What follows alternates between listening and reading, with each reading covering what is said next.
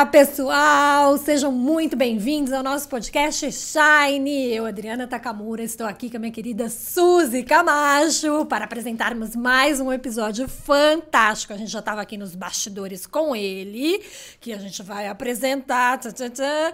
Muito bacana a conversa, vocês não podem perder, hein? O episódio completo. Aliás, se inscreva, hein, no nosso canal, curta, compartilhe para saber tudo sobre todos os episódios, tá bom? São fantásticos. E hoje nós temos o prazer de receber ele, que é um visagista. Gente, eu estava olhando aqui as transformações que ele conseguiu com questão de sombra, luz, cabelo, fantástico. Ele estava dizendo ninguém é, é, feio. A gente sempre tem algum lado que a gente pode dar o destaque. Então a gente vai aprender isso hoje, É viu? isso aí. Olha, ele é visagista, ele é professor, ele é artista plástico, ele é palestrante, ele é incrível. Temos o prazer de receber o nosso querido Felipe Howell. Oh, obrigado. É um grande prazer estar Seja aqui vocês. bem-vindo. Nossa, o prazer é nosso, sabe? Essa é tua tua forma de falar. Eu quero que você dê muitas dicas pra gente. Primeiro vamos começando falando sobre a sua infância. Uhum. Você, na verdade, é filho de uma mãe americana e de um pai inglês. Exatamente. E aí? Mas, mas eu nasci no Brasil. Ah lá, gente, temos boa. Brasileiro. E Uhum. só que eu estava no Brasil sem estar no Brasil, porque era colônia inglesa. Ah. Eu ia para a escola americana. Uhum. Eu fui comer minha primeira feijoada em Londres. Ah, Imagina. Não me diga! Não conhecia Não feijoada. acredito. Olha! Então é, é aquela coisa insulada. Você vira, Sim. vive dentro de um eh, pequeno mundo que aí eu comecei eh, aos 11 anos eu fui para a escola internato na Inglaterra. Ah, sim. Eh, e aí eu entrei num outro mundo que eu também não conhecia, que não é outra coisa. E aí, aliás, isso entra uma questão do pertencimento. Né? Eh, eu não pertencia àquele mundo, eu não conhecia. Eu conversava com aqueles meninos e a vida deles era completamente diferente da minha. Olha. Então, a, a realidade deles, os costumes, etc. Aí eu fui virando aos poucos o menino inglês sem ser o menino inglês. Puxa, E eu voltava aqui, eu era inglês, mas sem ser inglês e não era brasileiro. que interessante.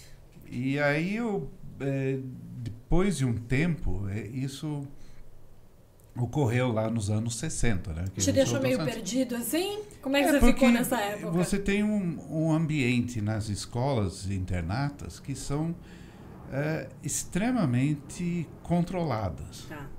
Então, eh, eh, inclusive a segunda escola que eu fui, que chamava-se Rugby, onde que fez era aquele j- do jogo, Jogo, do sim, rugby, né? Jogo. E eu, o, começou o jogo do rugby porque o menino estava brincando lá com outros, eh, com uma bola, futebol, e ele, na frustração, pegou a bola e saiu correndo com a bola, e, e aí os outros meninos saíram correndo com eles, e assim nasceu ah, o jogo de rugby. Diga, não Ah, sabia. também Olha que não. cultura. E, e ele virou um reverendo. Reverendo! Dominou bem a sua agressividade, hein? Aliás, Dominou vai bem. fazer 200 anos esse ano que Não isso sabia. aconteceu. Então tem várias comemorações Uhum. na escola e tudo. E tem uma placa lá, numa parede, eh, comemorando isso, né, Uhum. onde eh, foi eh, aconteceu aquilo. E eh, está escrito assim: ah, em 1823, né, é 23, ah, William Webb Ellis ah, demonstrando um fino desrespeito às regras. Fino! Eu levo aquilo e falei, o que quer dizer fino desrespeito à regra? Porque quando a gente quebrava as regras, a Sim. gente apanhava. Ainda É. era época de eh, apanhar com vara de bambu e eh, era- não, não tinha quebrar as regras. é. A gente não tinha. Então a ideia é que se você quebra as regras, tudo bem se der certo. Sim. É. Só que como que você sabe que vai, Vai dar certo. É. Você não sabe. Uhum. E então você não quebra as regras. A não ser que você seja um, um doido, um louco que sim. você quer a- Apanhar. apanhar. Ma- Masoquista. Tá louco pra apanhar, né? E eu eh, viajava do Brasil para a Inglaterra E eu tinha muita liberdade, meus pais conversavam comigo, eu tinha muita responsabilidade. Então, a partir dos 14, 13, 14 anos, eu e meu irmão viajávamos sozinhos, imagina, 13, Olha 14 isso anos. lá atrás. Chegávamos em Londres, ficavam dois ou três dias no hotel, e aí eu andava por, por Londres. Olha. Então, isso é 64, 65, e estava começando toda aquela coisa do, da revolução cultural de Londres, que foi, f- que mudou o mundo, né? Sim. Aí eu descobri o Carnaby Street, eh, toda aquela, aquela loucura da Carnaby Street, depois os Kings Road, né? E eh, eu ia à noite para um, eh, um, um clube chamado The Marquee Club. Era um local que tinha toda noite três bandas de, de- que tocavam lá. Você pagava 10 pence eh, e você assistia a três bandas. Mas não eram Poxa. três bandas quais, quaisquer. Assim, Eric Clapton, Ten Years Nossa. After, The Kinks, eh, todos os grandes. Eu só não vi o Rolling Stones. Nossa. Mas eh, todos eles tocavam lá. Aí eu ficava três dias com essa loucura toda e ia para a escola onde tudo era tinha que ser certinho. Você tinha que ter a roupa certa, você tinha que ter o sapato certo, você tinha que ser um bom menino, você tinha. Eh, aliás, eu não era conhecido pelo meu primeiro nome, Não. porque tinha uma hierarquia. Hum. Primeiro Deus, Uhum. que era só mais ou menos na palavra, mais do que qualquer coisa. Sim. Ah, segundo, a, a, a rainha. né? Ah. Então você tem que reverenciar a rainha. Ah, terceiro, a sua escola. Nossa. Então você tem que ser um bom aluno de rugby e, e, ah, sustentar os princípios de rugby, etc. E, tal. E depois sua família. Olha só. E por último lugar, era você. Era você. Entendi. A sua identidade, quem você é, etc. Uhum. E eu falei, mas como que funciona isso? Eu, eu tô. Não tá certo. Eu quero ser eu. Uhum. Eu não quero ser ah, um clone ah, de várias outras pessoas. Sim. E eu vi fora de lá que era possível, que eles estavam começando a, a- reivindicar isso. Uhum. Porque tudo era ah, predeterminado. Uhum. Né? Como tem aquela música do Pink Floyd que Another Brick in the Wall, um Uhum. outro ah, tijolo na parede. Igual a todo mundo, né? todo mundo a me- mesma coisa, mas todo mundo imóvel. E aí eu pensei, ah, eu vou ver se eu encontro melhor nos Estados Unidos. Aí eu fui para a faculdade nos Estados Unidos para uma outra coisa completamente diferente. Ah, Foi fazer o quê mesmo? eu fui fazer matemática. Matemática. Só que o bicho do- da arte tinha me pego. Uhum. Eu tinha ido para Paris. e Pela primeira vez eu entrei no. Eu já estava desenhando, pintando. E eu entrei naquele. Ah, que era l'Orangerie, que hoje é o. o, o ah, Quai d'Orsay, né? Que é O museu, todos os né? impressionistas, Sim. exceto os artistas do século XIX. E eu entrei e eu vi um quadro do Edouard Manet, Uhum. que era imenso, ocupava a parede inteira. E eu parei na frente daquela aquele quadro e eu virei uma geleia. Eu, meus pelos ficaram todos Que eh, ouriçados, etc. E eu lembro que eu só estava olhando a luz passando pela eh, a, a árvore e falei, como é que ele pintou aquilo? Uhum. E eu acho que eu fiquei uns 5, 10 minutos lá, Uhum. parado. Eu, todo, eu tinha 15 anos. Uhum. E eu acho que as pessoas passavam, olhavam aquele Ah. garoto parado assim, bab- eu acho que babei. Ele estava lá. E eu falei, meu Deus, esse quadro foi pintado em 1850, é 1966 e me, me tomou conta. Uhum. Eu quero fazer uma coisa dessa. Você consegue explicar essa sensação? Sabe por quê? Porque tem muita gente que não entende de arte e fica assim. Mas por que, que as pessoas ficam paradas na frente de um quadro, olhando e respirando e sentindo aquilo? Você consegue explicar o que, que você sentiu? É quando é, eu acho que a maioria das pessoas ouviu alguma música em que sentiu isso, assistiu um, uma atuação de um, um grande ator, atriz, né? Que, que mexe tanto e que é, é que é, é a, a beleza, né? É, tem uma descrição do uh, James Joyce num livro que é o retrato do artista quando jovem e que é uma discussão do que que é a beleza Hum. e ele usa uma uma descrição do Tomás de Aquino para chegar ao que que ele pensa que para ter beleza você tem que ter estar expressando algo ah, que é essencial e verdadeiro Olha. então, é você ter algo que é essencial, você dá transparência àquilo com harmonia, que eles chamam consonância. Então, a beleza é a expressão de algo autêntico, verdadeiro, com ah, ah, harmonia e estética. Uhum. E quando você vê algo desses, é essa coisa que é verdadeira que toca a pessoa. Então ele é, é- é tão forte. Pode ser uma música, pode ser até um cheiro, pode ser alguma coisa que é, dá um frio na espinha e, é, e que toma conta de você. Você fica estático. Tá? É um êxtase. Um êxtase, né? né? Você entrou em conexão com aquilo, né? Sim. E eu uso essa descrição para dizer o que, que é a beleza, o que, que se busca quando é beleza.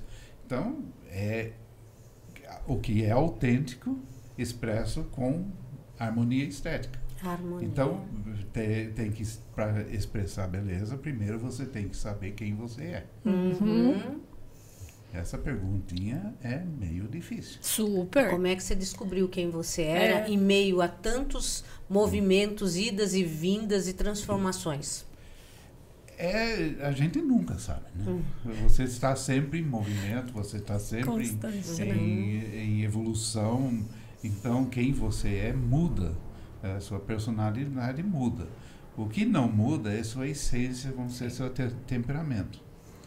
E ah, todo esse trabalho do visagismo partiu desse princípio e o, o princípio de que a imagem de uma pessoa é sua identidade visual.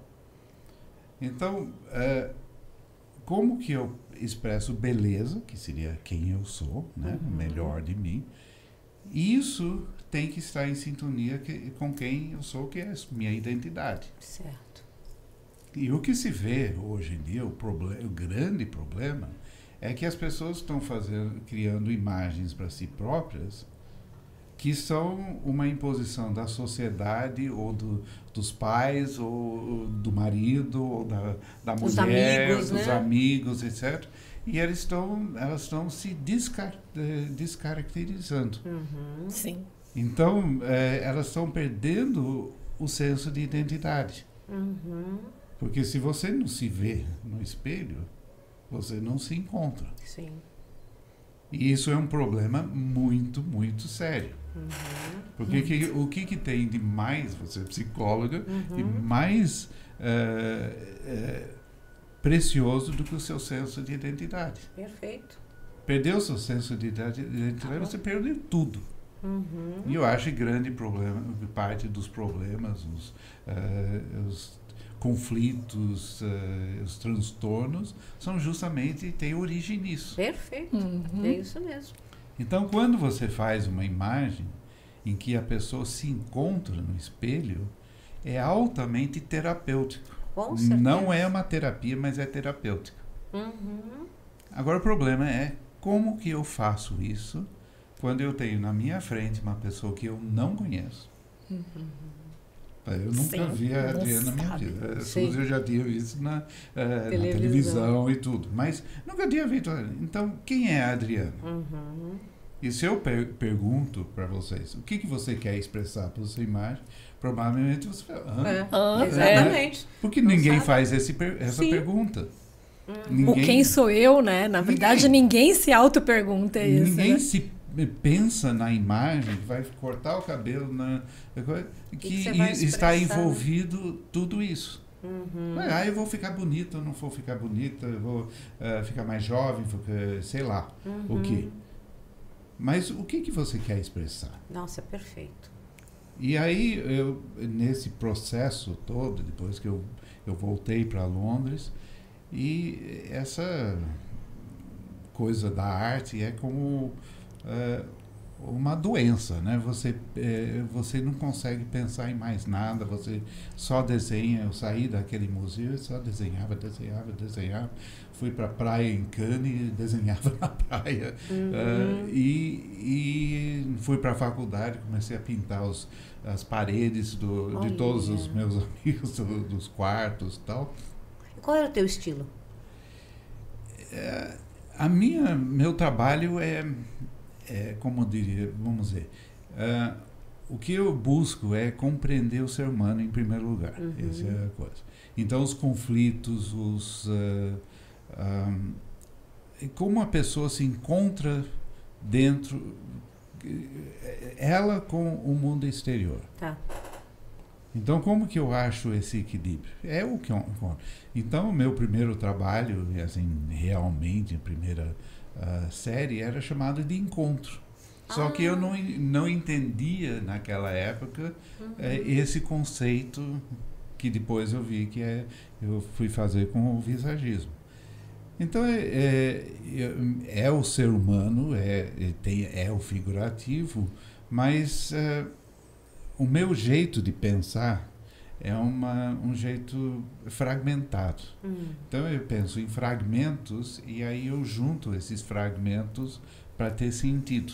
Uhum. Então ele tem um aspecto surreal, só que não é surrealismo, porque surrealismo seria uh, associação aleatória de coisas. Uhum. Não, eu parto de um, de um pensamento, de uma ideia, e depois eu pego os fragmentos que eu conheço e junto isso para ter um conceito. Uhum. Entendeu? E eu precisava do desenho. Então eu desenhava, desenhava, desenhava, desenhava. Ninguém ensinava o desenho. Uhum. E só que eu estava num ambiente na, em Londres onde tinha os grandes mestres e tinha Uhum. como eu poder investigá-los.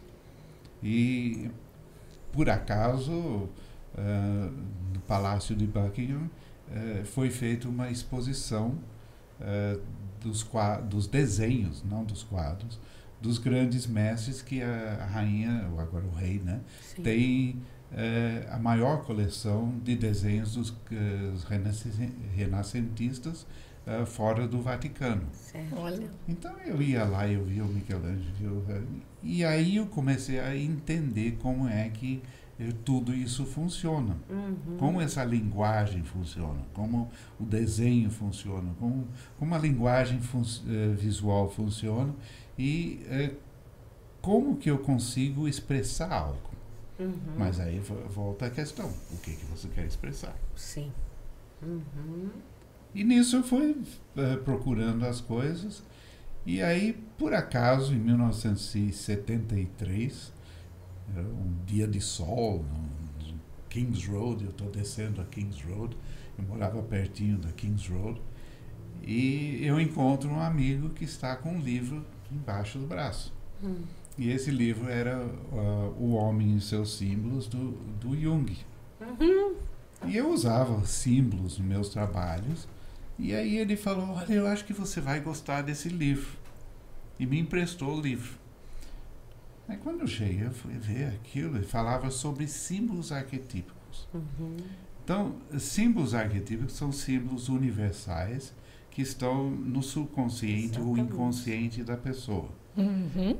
E eu vi que, uh, no trabalho dele, que os símbolos mais essenciais são aqueles ligados aos arquétipos uh, do ânimos e ânima, uh, que são o quadrado, que uhum. é ligado ao masculino, o, ânimos, e é o círculo, que é uh, do ânima, que tem a mandala, etc., Isso. e o triângulo, que é do espiritual. Uhum. E depois tem a, a figura de oito, que é a lemniscata, que é, é ligado ao universo das emoções.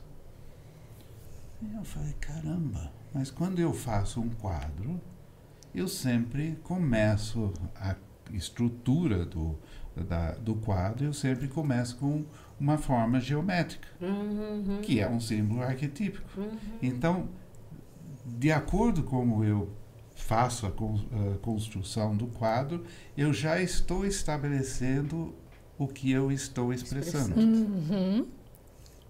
E eu falei, achei a América. E eu comecei a usar. Você Exatamente. olhou um quadro lá que você viu lá, e foi o primeiro quadro onde eu usei aquilo, que eu usei a figura de oito, que é o símbolo do, ah, do infinito. Sim.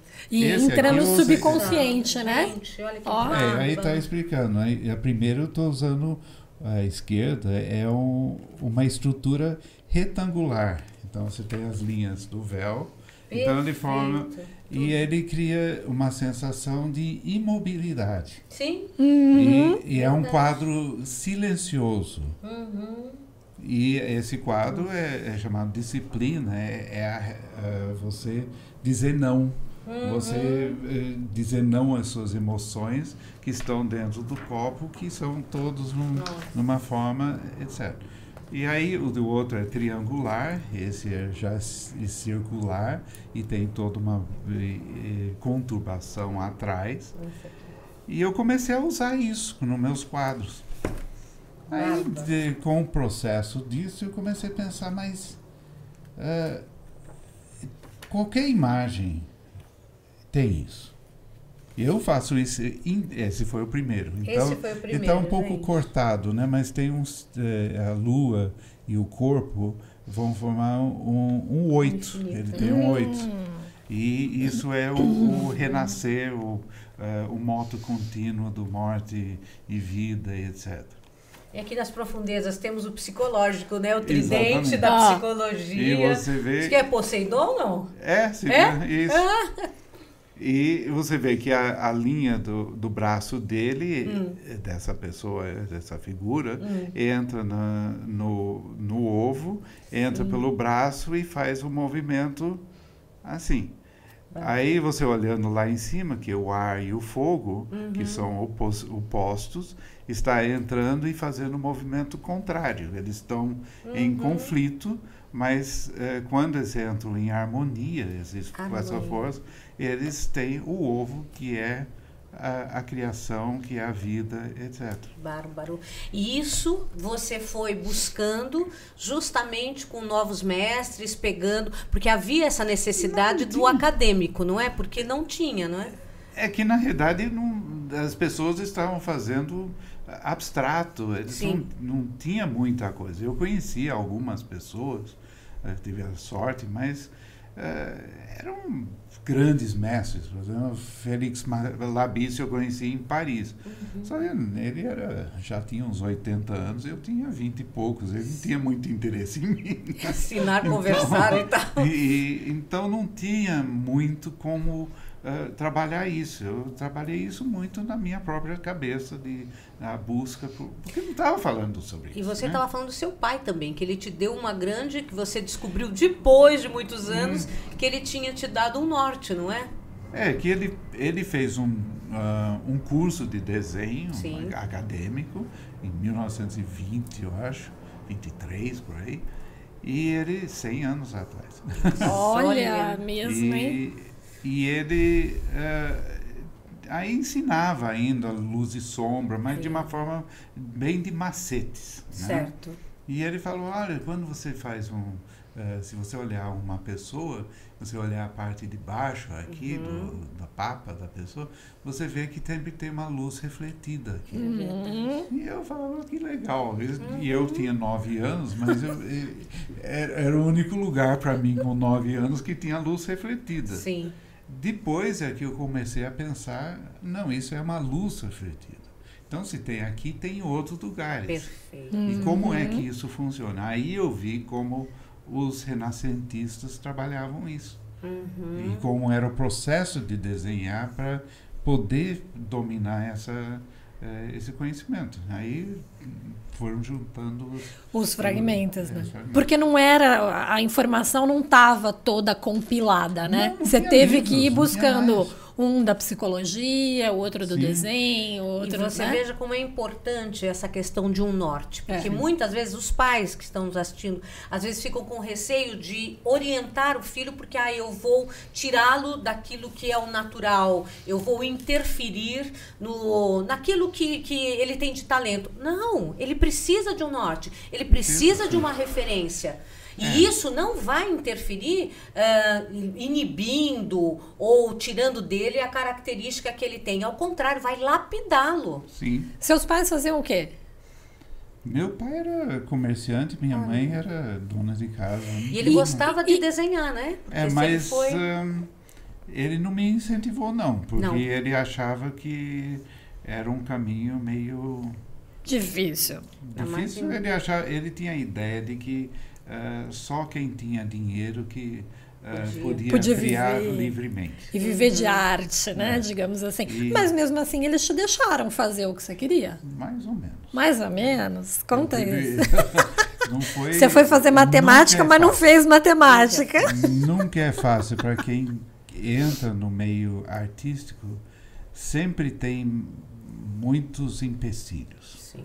Ah, porque, ah, na verdade, eu acho que o problema é o seguinte: pouca gente tem a, a, a sorte de conviver com alguém que é realmente criativo. Sim. Então É você não sabe o que, que é isso. Eh, O meu maior problema não era saber como desenhar, Uhum. nem o que, que são minhas ideias, é compreender o que, que é o processo criativo. Uhum. Então, o que, que significa ser um artista? O que, que, o que, que o artista faz? Ele pinta quadros para vender? Não, isso não tem nada a ver. É, é, o- o- você vende porque alguém se interessou para aquilo e quer comprar. É, mas se, o momento que você pinta para vender, você acabou com sua arte. Acabou. Né? Acabou. É, Você tem que pintar pelo. É, eu acho que a pessoa entra no meio da arte porque quer usar a arte como meio de conversar consigo mesmo, de compreender o mundo que está à sua volta. Eu acho que a pessoa que entra na ciência também eh, tem essa motivação. Eu quero compreender o mundo em alguma maneira, de alguma forma.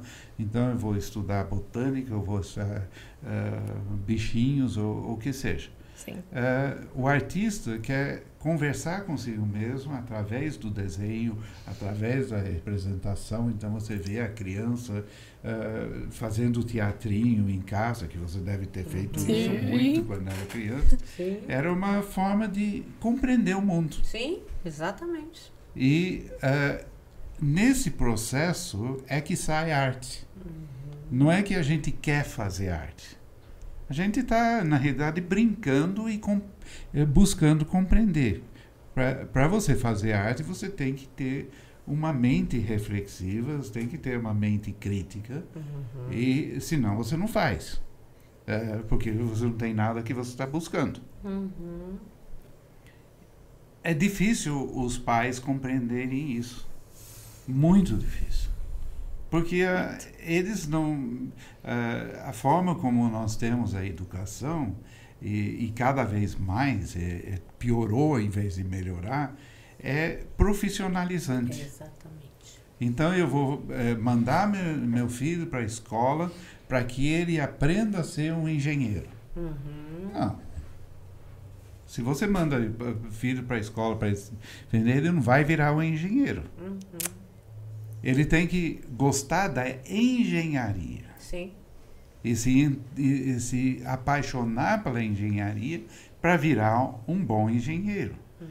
Ou eh, se apaixonar pelo direito para se depois se tornar um advogado. Você pode ir para uma escola técnica para aprender a ser um torneiro me- mecânico. Mas isso é, é, é profissionalizante. Uhum. Eu tive uma educação privilegiada porque eu tive uma educação de formação Ótimo. que desenvolveu a reflexão, o pensamento crítico, análise de textos, etc. E você tinha que uh, você não tinha uh, essa múltipla escolha que eu acho um, um terror, né? É, a gente tinha que escrever as respostas. Exatamente. Uhum. Então você tinha que pensar. Exatamente. Exatamente. E, inclusive, eu fui para uma faculdade nos Estados Unidos que era uh, uma faculdade uh, Quaker, e os Quakers são muito interessantes, porque são puritanos, parecem que são muito rígidos, Uhum. mas na realidade eles são rígidos com eles mesmos. Mas você faz o que você quiser. A responsabilidade é, É sua. sua. Então tinha um código de honra lá na escola, na faculdade. Você podia fazer o que você quisesse. Quer andar nu? Ande nu. Desde que isso não eh, crie problema com nem, ninguém. Que sua liberdade não infringe a liberdade da outra pessoa. E se infringir, você tem que conversar com outra pessoa. Não é ir reclamar com. Você tem que ter diálogo. Então, esse código de honra falava: você quer eh, colar? Problema é seu. Porque você vai chegar lá adiante e você não vai sab- eh, ter eh, aprendido É. nada e você não vai conseguir nem terminar fazer o, o- a dissertação que você tem que fazer no final. Uhum. Então a responsabilidade é sua. Pessoa. E a gente podia fazer o exame. Eu trouxe meus exames para o Brasil, fiz em casa. Ah, sentei lá para fazer o exame, marquei uma hora e fiz o exame. Então Super isso é, um, idôneo, né? isso é o código de honra. Você tem que ter Exatamente. honra com você. Isso é, é, é um, um exercício de uma ética que está sendo cada mês, vez mais raro. Com certeza. Ah, Tudo bem, você eh, se trapaceia o- por aí. Você vai pagar o preço mais tarde. Porque mais tarde vai ser cobrado essa, essa trapaça. Sim. Mas as pessoas só pensam no hoje. Né? Então. É o momento. E é a questão muito da busca do prazer. Eu faço aquilo que eu gosto, quero buscar aquilo Aí que não eu. funciona, né? Não, a vida não é isso. Eu vi o Exatamente. Cortella falando um- uma coisa, falava assim, se você man- eh, deixar seu filho escolher o que, que ele quer estudar, você está muito errado. Como que ele Perfeito. tem que conhecer as coisas? Exatamente. Não é fazer só co- o que ele que gosta. é. Estudar só aquilo que tem prazer. quer. Exatamente.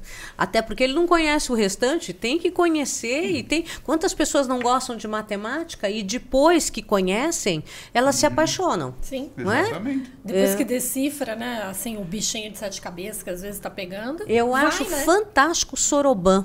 Soroban, não sei se você Não teve o contato. Nossa, é fantástico. É realmente uma área da matemática que foi desenvolvida pelos japoneses, né? Sim. Ou chineses. Eu sei que foi do Oriente. E eles fazem o trabalho com as crianças e elas se apaixonam por matemática, porque são cálculos mentais feitos, como eu sempre digo, tudo vai do concreto para depois o abstrato. Então eles pegam os feijõezinhos e fazem os cálculos e ali desenvolvem um prazer pela matemática, porque tudo fica muito racional, fica tudo muito correto. Então, o, o fato de serem obrigados, a, quando estudam, a terem este contato, fez com que. Você vê, os orientais são maravilhosos em termos de matemática, não é verdade? Porque depois que você compreende, né? Compreensão. Tudo fica mais Isso- é tranquilo. muito mais fácil. E a né? prática, a prática. Não, Sim. ninguém gosta das coisas assim. Elas têm que entrar em contato e aí elas vão se desenvolvendo. É, is- a informação, se não é colocada em prática, não vira conhecimento. Exatamente. Perfeito. Tem a Então, perda. né? é, conhecimento é diferente de informação. Ah, você lê esse livro, tudo bem, você vai ler o livro e, e vai ter um monte de informação. E Você tem que pôr em prática aquilo para isso virar conhecimento. perfeito. Muitas pessoas acham, ah, eu vou ler o livro e vou virar visagista. É, na verdade, o livro tem informação, mas não é um curso que ensina como você usa aquilo, como ah, você transforma isso no conhecimento. O livro não ensina isso. Né?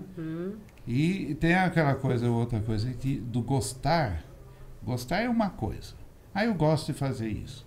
Ah, tem uma história do Balanchine, que foi um grande coreógrafo nos, nos 60, 70, né?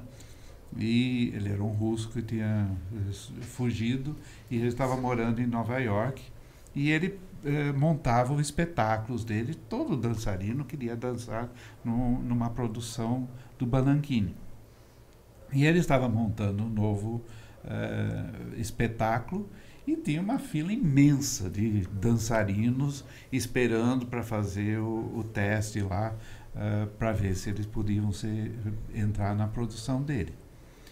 E nesse dia o Bang não estava com muita paciência, não estava com muito tempo. Então ele virou para o assistente e falou: Olha, vai lá fora e vê quem precisa dançar. Porque aqueles que só gostam de dançar eu não quero nem ver.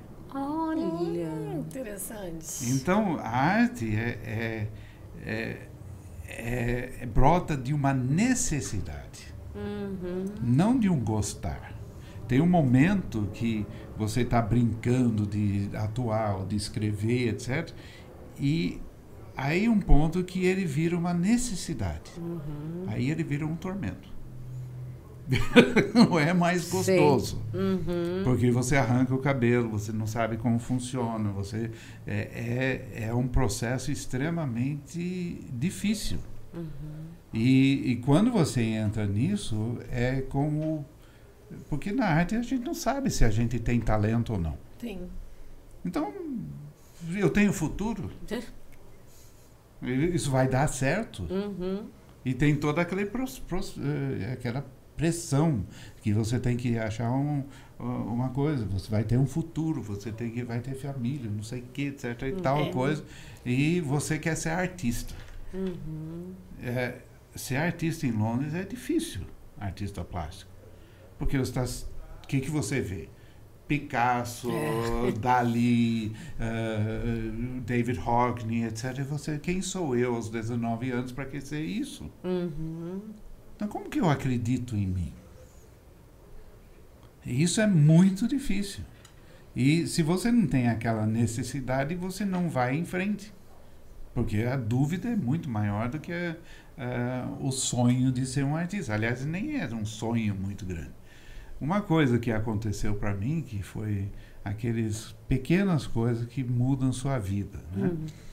É, aqui no Brasil, eu voltei para as férias e eu é, conheci dois irmãos é, que o pai dele era um executivo americano, tal, de alto executivo. Tem uma casa linda lá no Pacaembu e nós íamos lá e eles faziam Super 8, é, tocavam, a gente pintava, etc. Era aquela coisa de 16 anos descobrindo a arte. E um dia nós estamos lá e eles estavam tocando piano e tal, e o pai deles eh, chegou inesperadamente. Aí eles falaram, não, nós temos que sair daqui. Porque tô... Eu falei, por quê? Nós não estamos falando nada de errado. Ele falou, olha, meu pai não pode ver a gente tocando piano. Eu falei, por quê? Porque se ele vê a gente tocando piano, ele chora. Ah. Porque ele era um concertista. Ah. E ele conheceu a nossa mãe, ela ficou grávida e ele resolveu que ele eh, tinha que cuidar da família.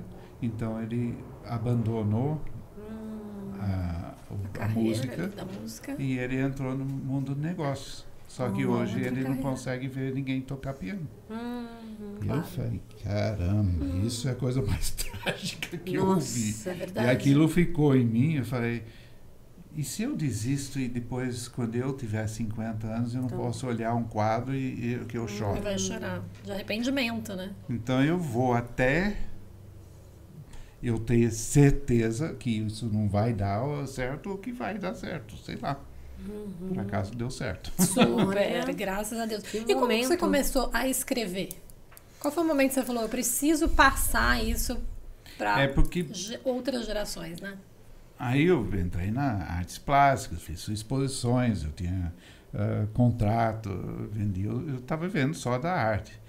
E uh, Aí eu fui convidado para ensinar. Eu acho que todo, todo mundo tem que compartilhar o que tu conhece. Ai, perfeito. Uhum. E eh, aí eu entrei no Liceu de Artes e Ofícios, onde o diretor era o Dr. Roberto Mulaerte. Sim. E ele é, é uma pessoa incrível que tem um estilo de administração que ele dá liberdade para as pessoas desenvolver pensamentos e ele está sempre aberto para ouvir, só que ele também toma decisões. Tá. Então a gente estava sempre podia entrar lá e falar o que quisesse tal e falar, não, isso vai, isso não vai, ele Uhum. decidia. Ele tinha um, como você falou, um norte. Sim. Então a gente podia ter a ideia que fosse. Se entrasse no, na, eh, no conceito dele, tudo bem. Se não entrasse e tal. E eu comecei a trabalhar com educação. Aí me apaixonei pela educação. E estava num ambiente muito legal de pessoas que também conheciam desenho, por acaso. E nós começamos a conversar entre nós. E pensar em como que eh, a gente chegou à conclusão que era necessário a pessoa ter primeiro o desenho para fazer qualquer outra coisa. Então nós fomos, eh, fomos lá, eu conversei com o Dr. Roberto, falou, olha, nós temos essa ideia, etc. Então, cria um plano.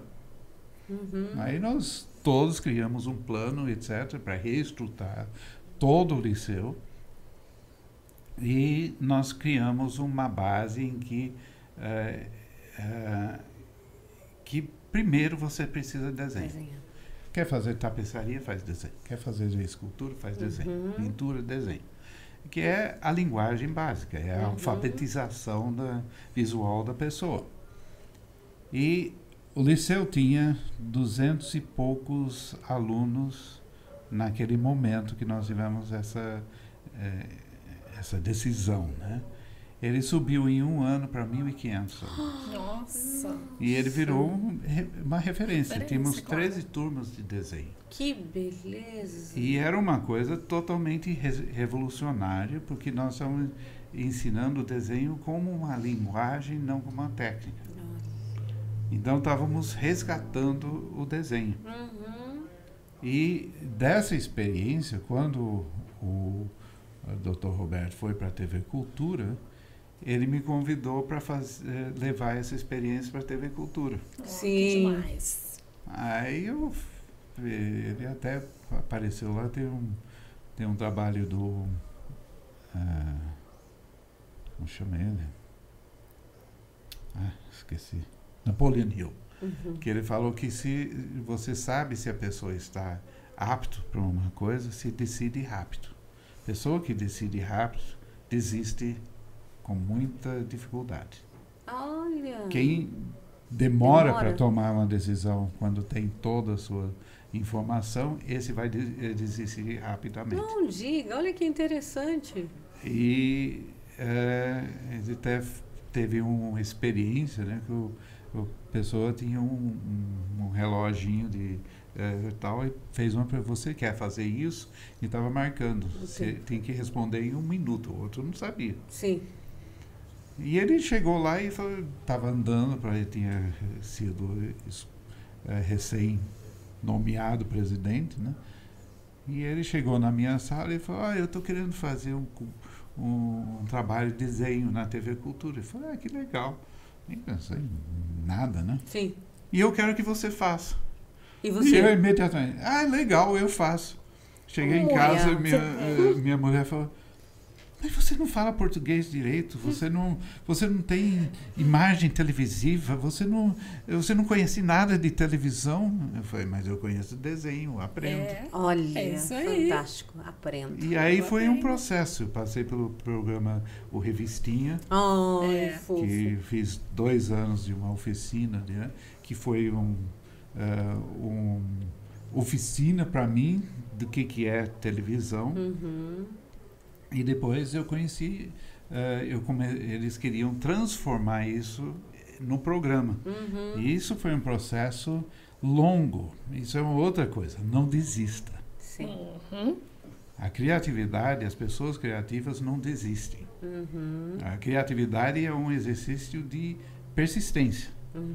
Não é de ter um- uma ideia. E eu não desisti. Levou seis anos para desenvolver todo esse projeto. E aí, finalmente, eh, eu como eu tinha feito todos esses programas, do, eu, uh, todas as fiz dois anos de revistinha, então tinha dois anos de uh, roteiros.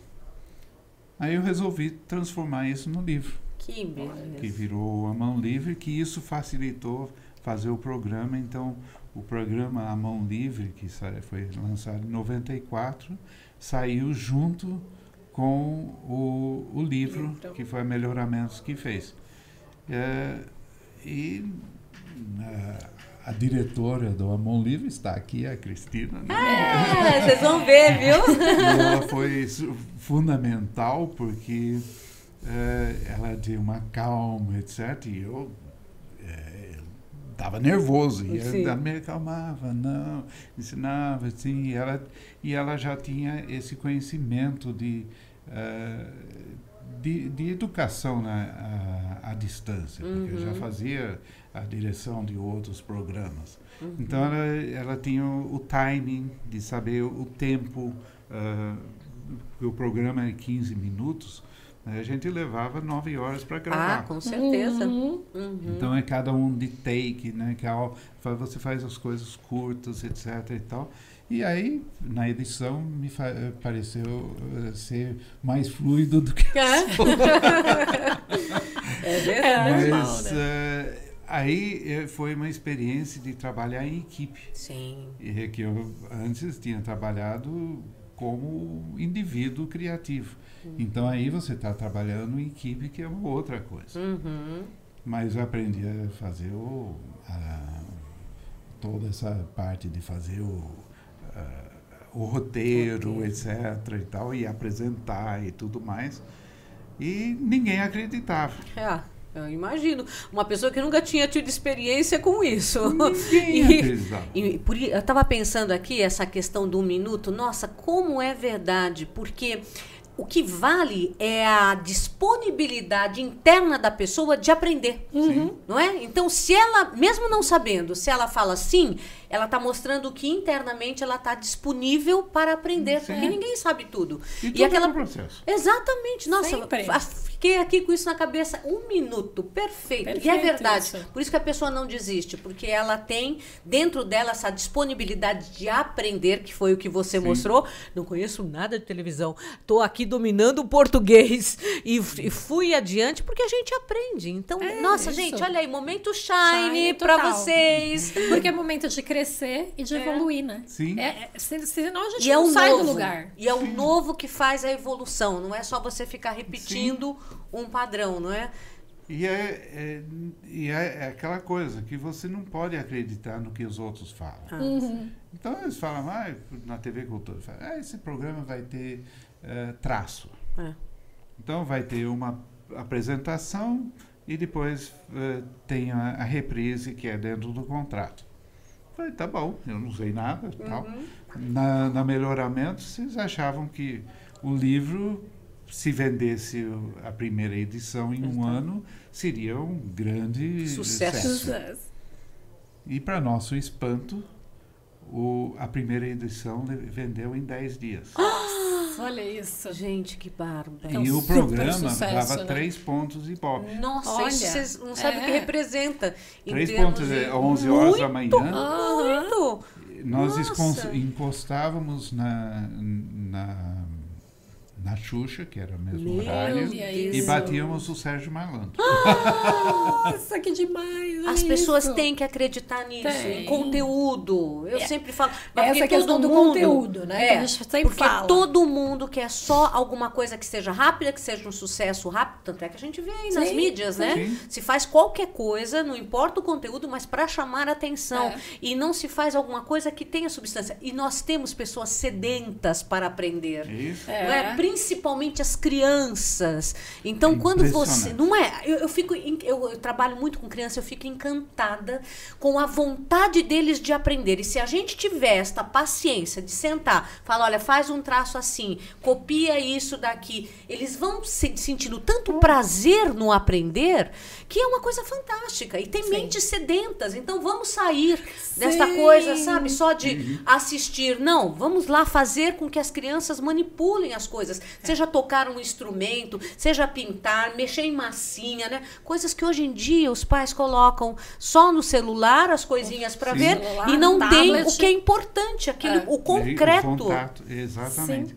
E é, outra coisa que a televisão é espetáculo, né? Sim. Aham. É, eu conheci o Carlito Maia ah, e ele foi fundamental para ajudar a gente. Ele Sim. deu uma lista de 200 nomes porque ele gostou do meu trabalho Sim. e tal.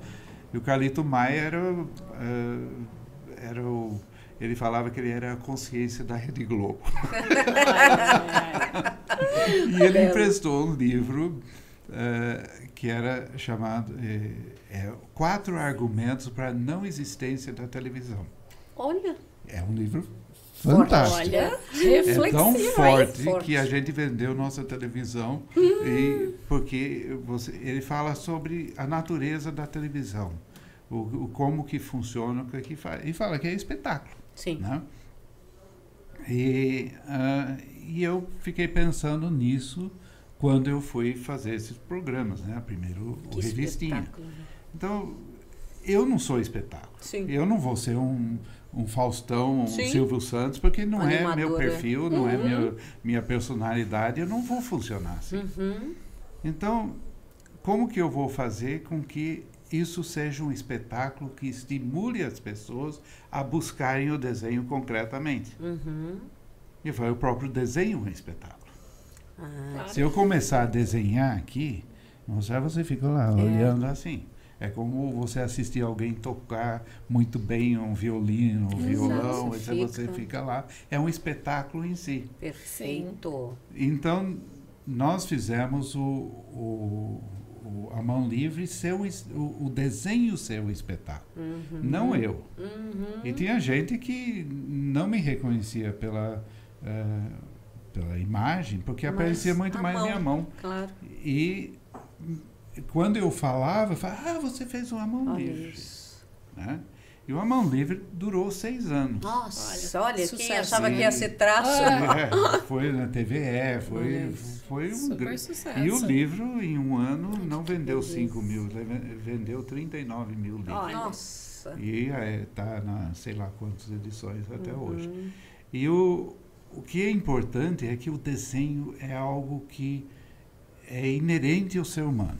É, a gente Para vê a no, expressão. É, porque você vê a, a- os primitivos, né? Já É. pintavam, eles tentavam expressar aquilo. foram todos então é do ser humano, né? concordo. E o programa não era feito para criança, era feito para adolescentes, para adultos e adolescentes, E porque crianças? não imaginava as crianças. Eu recebi um ah, uma mensagem no Instagram Sim. que alguém me descobriu lá e o cara falou: ah, assisti a você na, na TV Cultura. Meu Deus, Isso arrepia. já foi 94 até hoje, são 30 anos, né? Nossa. E, é, e mudou muita coisa, eu uso até hoje, Tá não vendo? sei o quê. Tem gente que virou arquiteto, virou Olha outras isso. coisas. Mas ele falou que é, o programa tinha uma reprise no sábado, às 8 horas da manhã. Hum, ele falou que os amiguinhos dele, eles, a turminha dele, assistiam o programa no sábado de manhã e depois iam jogar futebol e ficavam discutindo o desenho que eles tinham assistido lá no programa Olha enquanto isso. jogavam. Eu falei, meu Deus. olha que bárbaro. Então, Olha a é, influência, É, né? a influência, Eu fico que encantada. E é uma coisa ter. real. É. É, uma coisa é, equivo- E uma outra carta que eu recebi foi de um prisioneiro do Carandiru, Olha, que ele escreveu pedindo os livros, o, as fitas para que mandasse lá para que ele estivesse na biblioteca. Nossa. E ele escreveu assim: através do seu programa, eu descobri a verdadeira, o verdadeiro significado da liberdade. A liberdade não é definida pela se você tem o i e vi, se tem barras, assim, está numa cela ou não. Está na nossa cabeça. E quando a gente desenha, a gente viaja, tem liberdade. Nossa, Olha, um- e ele nem escrevia profundo. direito. Que profundo. Mas Ah, resolveu eu começar a chorei. Eu desenhar, né? Claro. Eu e imagino. ver uma coisa dessas e ver o alcance que a gente tem, a possibilidade que a gente tem de, eh, de mexer com as pessoas e trazer alguma coisa valiosa. Né? Motivar e influenciar, né? E tudo isso virou visagismo. É. be- Agora fala, É, o que é o visagismo? Explica Bom. todo mundo. Então, eu eh, durante 30 anos, eu fui Hum. juntando todas essas questões. Aí foi eh, na criatividade eu, eu comecei a perceber que eu conhecia um pouco do temperamento da pessoa pelo o traço, pelo jeito que, eh, que pinta ou desenha e tal. E com isso eu comecei a pensar, será que eu consigo ler o rosto da pessoa? Porque o rosto é uma imagem como qualquer coisa. E é feito de linhas e formas. Então, se essas linhas e formas são símbolos arquetípicos e têm um significado determinado, seria muito estranho não ter nada a ver com quem essa pessoa é. Nossa, perfeito, perfeito. Porque a expressão é a manifestação durante anos da sua expressão, seja de alegria, seja de tristeza. seja-. Nossa, perfeita a então, sua leitura. eu uso o formato do rosto, as feições e vejo. Então, por exemplo, eh, a Adriana tem linhas inclinadas. Então, tem a testa inclinada, tem o nariz que projeta, tem a boca que Significa faz, que são linhas leitura. dinâmicas, que são ligadas ao triângulo do, Uhum. eh, de, de dinamismo, a energia, eh, de, eh, de estar extroversão, de ir para fora. Olha. Né? E, E é isso mesmo. Ó, Né? pessoal. tá Acertou vendo? direitinho. Tá a vendo? Suzy já Direitinho. tem o rosto né? retangular. A retangular? Ah, Achei que era. tem- que são da- das linhas de força, de determinação. Eh, então, eh, você deve ser uma pessoa muito determinada, muito forte. Gente. tal. Ah, os olhos dela são maiores do que seus. Sim. Então, ela é uma pessoa muito emotiva. E é É. Só que seus olhos são mais fundos do que ela, então você é uma Significa. pessoa mais intensa Hum. emocionalmente. Então leva as coisas a ferro e fogo e, e tal. E, e aí a questão é, isso é bom ou é ruim? Sim, depende, né? Você quer acentuar essas que- questões? Você- porque tudo tem seu lado bom e tem seu lado Claro.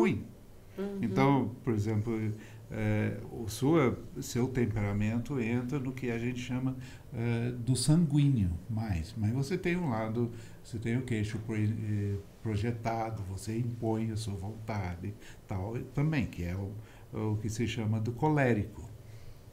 Né? Mas você é mais colérica. E, e o colérico tem o lado bom e tem o lado ruim. Sim. Eu sou eu sou colérico basicamente também. Minha sogra fala você é muito bom e você é muito ruim. Porque você pode ser líder ou pode ser eh, déspota. Assim, O, o, tudo depende. o sanguíneo pode ser eh, alegre, divertido, motivador, mas também pode ser inconveniente, porque fala demais, etc. E tal. Então você está usando bem ou está usando mal Nossa. as suas coisas? As suas condições. Tem o né? melancólico. O melancólico já é a pessoa mais reflexiva, que pensa, é, cuidadoso, e só que é levado para uma ansiedade, é, quer controlar todas as coisas e não se controla as coisas. Mas a pessoa que vai fundo nas coisas é profundo. Escuta, você tá indo para a área do lombroso? Porque. Não, é? não, Não, não, não, não, não, é. tô brincando, gente. Não, mas Porque tem gente que está que- fazendo isso. eh, Infelizmente, tem umas pessoas que estão levando a isso. Uhum. Você vê o temperamento, mas você não vê a personalidade É. e nem vê a caráter. Uhum. Então eu sei, vamos dizer, uma essência da Não, eu pessoa. tô brincando, gente. Eu- Não, mas Não, é mas é, verdade. né? Eu vi ah, esses E é dias eu importante uma, um doutor falando que é uma pessoa influente na área de ah, morfopsicologia, falando que seu rosto eh, determina sua, ah, Sua personalidade, suas não, seu, atitudes, não? seu destino. Pelo amor de Deus. Ah, isso é muito grave. E uma psicóloga eu vi um- uma postagem falando que você vê se a pessoa é um psicopata ou não. Eu falei, não. Exatamente, pelo amor de Deus. Você, Porque é um conjunto de fatores. conjunto você não de pode coisas. só ficar na. é como nessa você questão. usa isso. Claro. Eu não sei como você está usando suas características. Sim. Pode ser positivo, pode ser negativo. Uhum. Mas é bom a gente saber das essências. Exato. Isso é que eu achei Exatamente. fantástico no que você estava falando. Né? Essas características mostram uma essência que, lógico, você vai desenvolver. Ou não. então, ou não. esse é o primeiro passo. Tá. E serve. E como é que você descobriu essa, essa questão assim? Porque não existe porque nenhum estudo. das formas. São- É porque eu fiz essa associação. Fez associação. Ninguém nunca tem feito. É, por isso que eu achei Todos os fantástico. psicólogos falam, mas por que, que a gente não descobriu isso? É, porque vocês não conhecem a linguagem visual. Perfeito. Então você tem que ter os dois conhecimentos para juntar as duas coisas. Sim. E como minha mente é ah, associativa Faz o e tempo inteiro tal, pela criatividade que você então tem. E associo buscou várias fontes, né? Você Isso. buscou várias Aí fontes. depois associei com o teoria do ah, temperamentos do Hipócrates, que é de quatro, e são quatro linhas, quatro formas, então você tem uma coisa muito elegante. Você vê as linhas retas, isso é, é força. Esse gesto é de força. Isso aqui é de estabilidade. Tá. Isso aqui é de dinamismo. Uhum. Isso aqui é de emoção. Isso é de conturbação. E você, você usa isso instintivamente. Porque é uma linguagem inerente às pessoas. Nós conhecemos essa eh, linguagem. E aí eu, ah, bom, então eu posso ver qual é o temperamento e usar isso para estimular a pessoa a refletir. Aí eu usei os trabalhos que eu fiz de criatividade na arte Hum. para fazer uma consultoria para estimular as pessoas a refletir. O que que eu quero? O que que é bom para mim nesse momento? O que que eu preciso? Porque a vida muda. Claro, Sim. ao tempo inteiro. Então, você é solteiro é uma coisa, você é casado é outra. Eh, eh, Tem um filho é, É outro. outro. Ah, você ganha um emprego é uma coisa, depois você vira chefe é outra. Exatamente. E dentro da, da arte e caracterização, o personagem pede coisas diferentes. Então, Uhum. eh, eu fiz um, uh, um curso lá do, na Rede Globo para os caracterizadores. Hum. E se você observar que mudou muito a caracterização na Globo depois disso. Que Está muito mais variado, muito mais eh, eh, convincente você ver o, o personagem e, que, e o que, que transmite do, através da imagem. Porque você estava falando isso pra gente, né? A relação de beleza com autenticidade, não é isso? Então, quem é você, primeiro? E o que, que você quer mostrar daquilo? E o que, que é adequado mostrar no ambiente que você vive? Sim, Uhum. isso mesmo. Então, eh, você tem um outro problema, é que é a aceitação.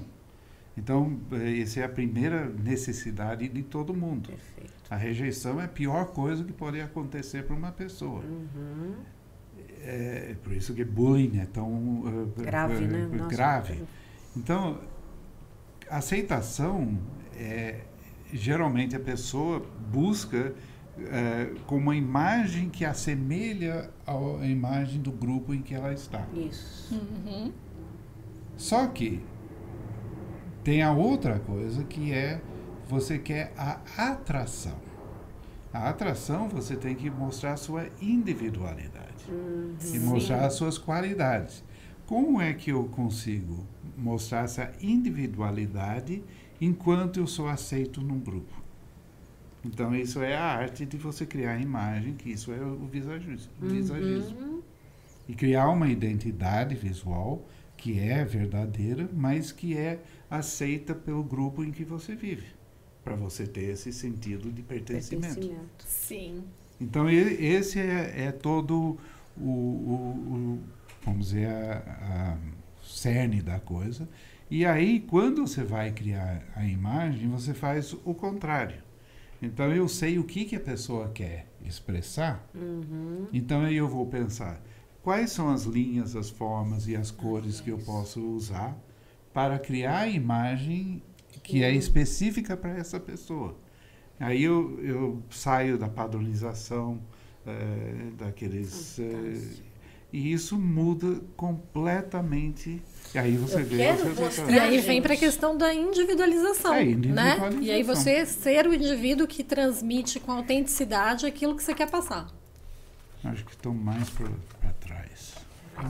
E aí, olha. esse- Olha, gente, não. Olha vou até ali pertinho para vocês verem. Vê se qual, qual, qual câmera, meu amor? Aquela lá do meio. Gente, dá para vocês verem aqui? Olha o antes Aí, e vamos o nessa depois. daqui. Vamos nessa Vamos outra? nessa daqui. Não, porque é muito importante. Essa moça fazia um trabalho de, de qualidade. Então, ela era é, técnica de qualidade dentro de uma empresa. Isso. Vocês estão vendo aí? Controle de qualidade. Olha a diferença. Impressionante. E quando a pessoa te busca, Tem um Nesse Mil trabalho. Logo depois disso? Depois- Ou antes? acho que é antes. Que a gente tinha achado antes. Nossa senhora. Essa começou nos dentes. Olha esse daqui. Essa começou nos dentes. Mas aqui. É uma menina que virou mulher. Nossa, vem total. Ela não conseguia expressar sua sensualidade, sua sexualidade. Exatamente. E era porque os dentes eram todos tortos. Olha.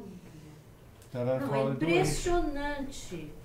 Gente, como é tudo. Então ela ficava introvertida nesse aspecto, né? É Olha que aqui, se você até está o com os estudo dentes aqui, fora olha, do dentes, seu tá eixo, vendo?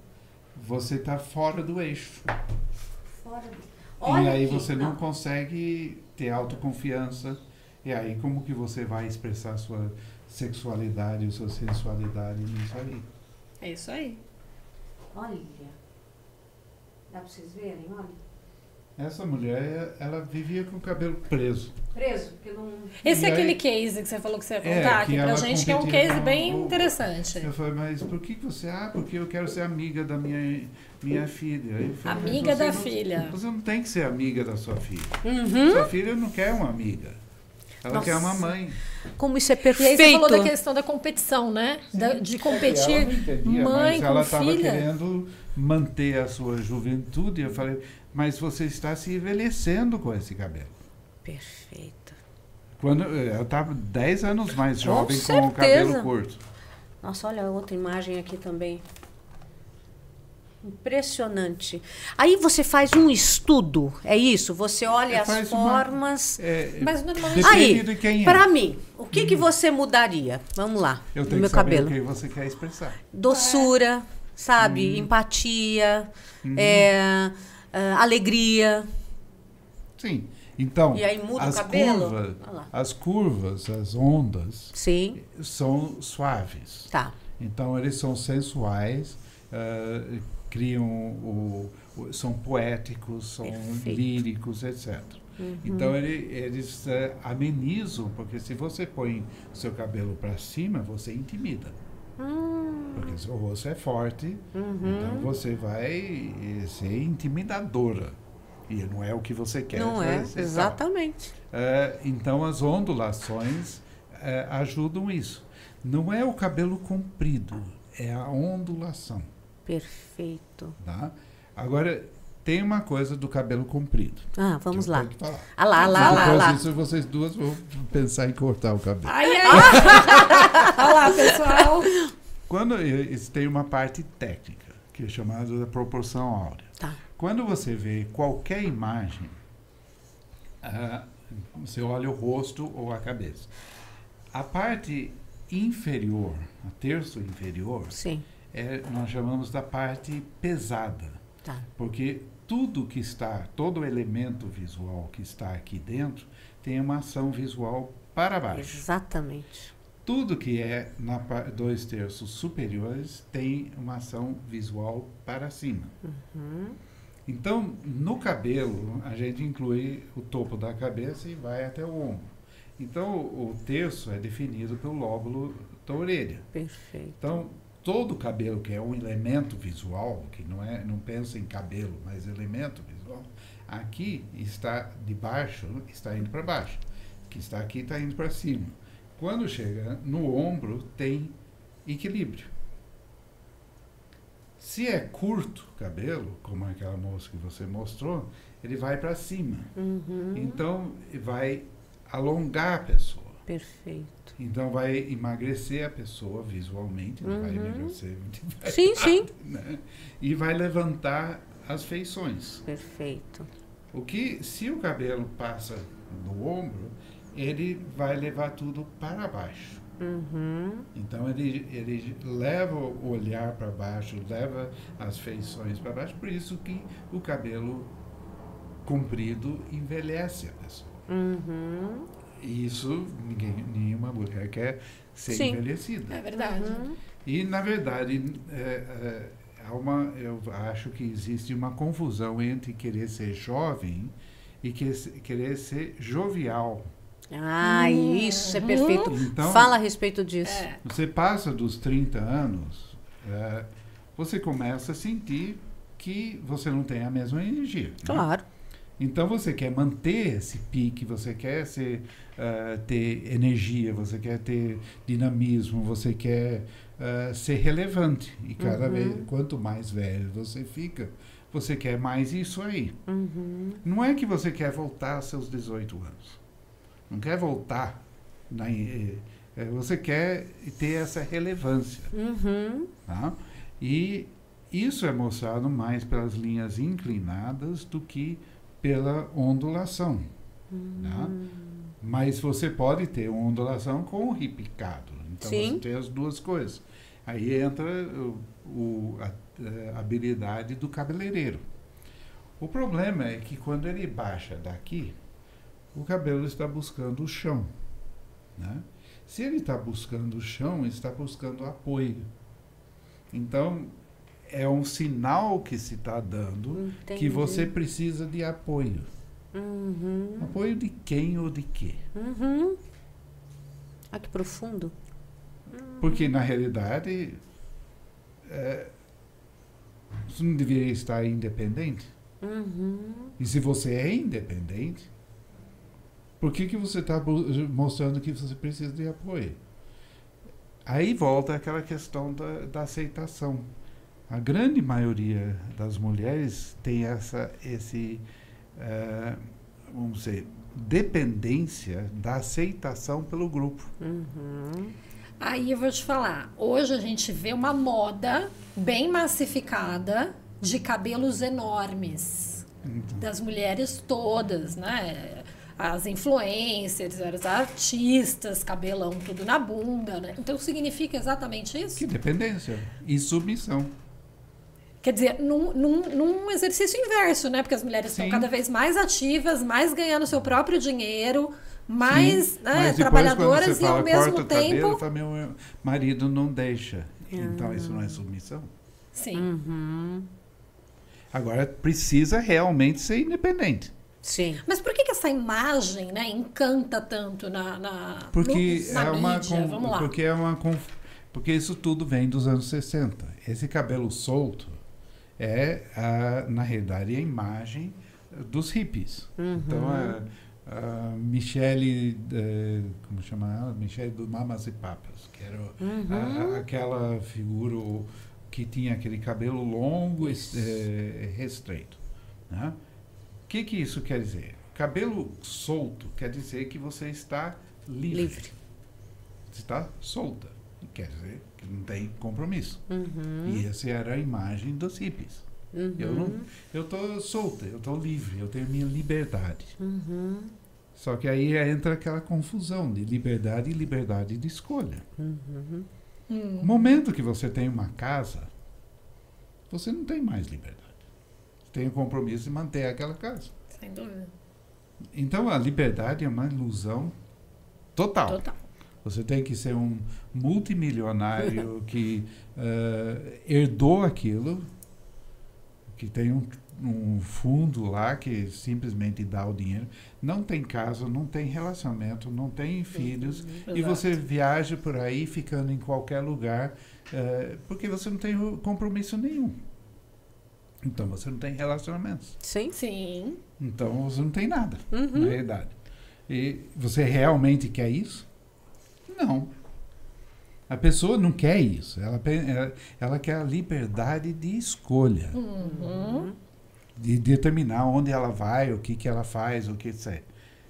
Essa liberdade é, é, en- envolve assumir as suas responsabilidades. E talvez isso. Então não, não combina com o cabelo solto. E aí você falou da frustração do movimento hippie nesse sentido, né? Exatamente. Porque assim, que liberdade é essa se depois você não tem nem condições de sobreviver? E- Então, qual é o seu compromisso? Uhum. Então, o momento que tem compromisso, você tem que mostrar isso para você mesmo e para a sociedade, porque isso mostra eh, que você tem compromisso. pra- com quem você tem compromisso. Uhum. Então, é é uma coisa estranha que quando você fala em cortar cabelo, e o homem fala, "É, eu não gosto.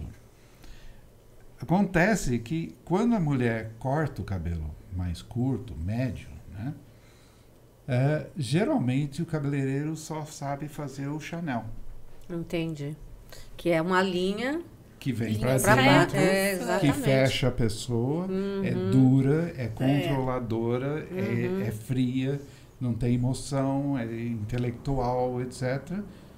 E a maioria das mulheres, não, brasileiras pelo Não menos, não quer querem passar isso. E os É homens não querem suas mulheres assim. Por Assim. isso que falam que não gostam de cabelo curto. Uhum. Mas é o cabelo médio. Uhum. Quando não é assim, simplesmente corta. Aí fica com o cabelo da vovó. Aham. Aí não quer o cabelo da vovó. Claro. Uhum. Ou faz um, um é, a la garçom, né? Sei. Aí fica meio masculinizado. Exatamente. Sim. Então, o homem não quer um homem na casa, não É. quer, é, Não não, quer quer, uma fria não não- quer- e é. não quer avó. Sim. Então fala que não quer cabelo curto. Uhum. Só que quando você estiliza e você mostra o, o- o- a personalidade da pessoa, aí o homem gosta. Uhum. Porque, na verdade, se pensar em casamento, a gente não casa com uma mulher. A gente casa com uma pessoa, Sim. Uhum. um ser humano. Sim. E você casa porque essa pessoa tem qualidades que você admira. Perfeito. Exatamente. Que vão Que muito com você. além da aparência física. Sim, não é porque é bonita. É porque eu estou com 70 anos. Eh, Se a, a minha mulher casou comigo pela minha aparência, ela Já deveria ter separado, porque eu pesava. eh, eh, eu pesava 67 quilos. Sim. Agora é, é muito mais do que o inverso. Né? Uhum. Então, não é isso. Eu- ela quer continuar me vendo 50 anos depois, Como- sendo essencialmente a mesma Pessoa. pessoa, que evoluiu com o tempo. Claro. Exato. E, vi- e vice-versa. Eu quero ver a pessoa com quem eu, eu, eu casei. Uhum. Eu não quero ver a mesma pessoa que era A 50 anos atrás, porque você imagina, é, se eu perguntar para qualquer mulher que é acima dos 30 anos, você voltaria aos seus 17 anos sem a sua cabeça de hoje? Ninguém volta. Ninguém, Não mesmo. Porque você valoriza mais o que você ganhou do que você perdeu. sem dúvida. Perfeito. Então, por que, que você não investe naquilo que você ganhou? Uhum. Em vez de ficar lá agarrando, se agarrando ao que você perdeu. O que você perdeu? é- A vida é assim. Sim. E não ser infeliz por causa disso. Que as pessoas hoje entram em depressão Sim. porque ficam se comparando ao que elas eram, mas com a cabeça de hoje. E não dá e certo. Não é possível, Com. E a certeza. mulher bela é, é a mulher que tem conteúdo. Perfeito. Então, é, você vê todas as mulheres que são idolatradas por ser belas, etc., têm mais de 30 anos. Verdade. Uhum. Não são de 17. É verdade. Mas existe uma inversão de, de valores lá. Uhum. E, é- e de- não compreendem. não- e isso tem que ser explicado. Isso é o trabalho do, de quem trabalha com imagem pessoal, explicar isso. Uhum. E você fazer uma consultoria e falar o que, que você quer. Sim. E você é dependente? Se você é dependente, você tem que. Você não consegue eh, carregar uma imagem de independência. Perfeito. Mas aí eu te pergunto, se a mulher é de cabelo comprido, o homem, né, que não quer deixar ela cortar o cabelo por conta de uma submissão, significa, obviamente, o machismo, né? Exatamente. E a mulher também não tá enxergando isso. Exatamente. Bom, agora, se ela tem esse relacionamento e o homem machista né? Não quer que ela corte, mas ela vai lá, encontra no visagismo alguém que faça o cabelo que seja correspondente com a realidade dela, com a personalidade, com a sensualidade ou não, enfim. Às vezes a pessoa é sensual, às vezes ela é mais doce, né? Enfim. É, será que esse homem machista vai ficar ok com o novo corte? Qual que é a sua experiência com isso? Olha, é, depende. Depende. depende. Depende do nível de machismo. É, exatamente. É, eu acho que o grande problema que nós homens temos é de, de justamente que nós fomos criados como machistas. Exato. E eh, não é uma coisa facilmente eh, que você liberta. Aliás, se você não se liberta, vai levar gerações para se libertar disso. Então, um homem que diz, ah, eu não sou machista, está mentindo. Porque ele tem o machismo. Sim. Ele vai fazer em algum momento mansplaining, ele vai falar um monte de coisa, né? Ele é machista. Ele tem que lutar com isso, ele tem que ter consciência disso, ele tem que trabalhar para não ser assim. Sim. Porque no fundo, no fundo, se a gente pensar, hoje em dia, ah, qual é o homem que quer carregar a mulher nas suas costas? É um idiota, se Sim. ele quer. Porque eh, uma das eh, dos fenômenos do século XX que ah, continua é que nós ganhamos o direito de escolha. Isso não é só um direito de escolha, é uma obrigação É. de escolha, que não existia 50 anos atrás. Era muito mais cômodo não ter escolha. Sim. Hoje você tem que fazer escolha de tudo. Sem dúvida. E o homem, se ele se olhar e pensar sobre si mesmo, realmente ser sincero com ele mesmo, ele vai ver que ele quer ajuda para fazer essas escolhas. Então ele quer um ver- verdadeiro relacionamento, que não vai funcionar se ele agir como um machista. Uhum. Então ele quer uma companheira, ele quer uma pessoa com quem ele pode eh, compartilhar a sua vida, compartilhar as decisões e tudo Sim. mais. Então ele tem que mudar. Mas a mulher também tem que mudar. Perfeito. Uhum. Se ela te- tiver uma imagem que mostra que ela é dependente ou, ou submissa, mesmo ela não querendo ser, ele vai continuar machista. Sim. Entendi. Porque ele acha que ele vai ver aquilo, os sinais, tudo inconsciente. É inconsciente É. mesmo. E ele vai falar, eu tenho que cuidar dessa mulher. Uhum. Eu tenho que tomar decisões por ela. Uhum. Então, vai, vai, vamos fazer isso aqui, ele vai tomar a decisão. Porque ela é uma coitadinha. É. Uhum. Inconscientemente, É, ele está fazendo isso. E aí ele pode levar a coisas piores, que aí eu sou dono dela. Uhum. Aí isso leva para problemas que até chegam no feminicídio. Exatamente. Exato. E cores? Como é que. Bom, você como artista tem essa habilidade, né? Você, como é que você determina as cores para as pessoas? Bem, a- a- aí, eh, você tem- aí é uma coisa estética. Tá. Você tem que ver a pele da pessoa Ok. e ver eh, que tipo de pele tem. Então, Uhum. se é uma pele quente, se é uma pele fria. E são diferentes peles quentes, que é peles frias. E, e aí a gente sabe que cores vão combinar com essa pele. O que, que é uma pele quente? Uma pele quente é, é uma pele que tem um, um fundo mais avermelhado Tá. ou um fundo mais ah, dourado. Então ele, ele tem uma pele é uma pele que vai bem com as cores quentes. Então é- essa cor de cortina aí é uma coisa. Se você coloca aqui, se você coloca em volta de você, você vê que acende sua pele. e Sim. Fica bom. Se coloca em volta da sua, sua pele, não, não fica bem. Ah, o que fica bem vai ser uma cor fria.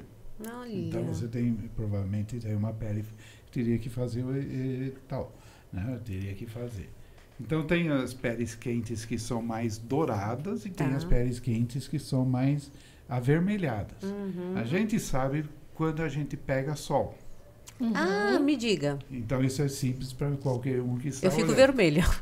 Não, quando você pega sol e fixa. Ah. O, a pele dourada fica um bronzeado dourado.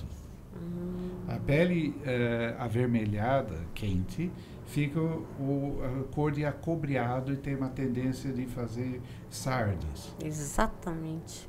Então, Olha sua é, é isso. quente. é, a né? minha é quente. Né? Sua é mais fria, e Ué, a minha fica dourada. fica dourado, então é que aqui na luz a Sim. gente não consegue É, ver direito. ser. É. né? Então, eh, se fica dourada, ele fica Vai aquele... pro quente dourado, É, né? Então é, é quente e dourado. Agora, a pele fria tem o, é o é? inverno, que a gente chama de inverno, que ele, quando pega sol, ele fica mais cor de café. E fica manch, eh, tem a tendência de manchar. Uhum. E o, corpo pega mais o sol do que o rosto. Então, essa é uma pele fria. E tem uma pele fria avermelhada. Essa é uma pele fria amarelada.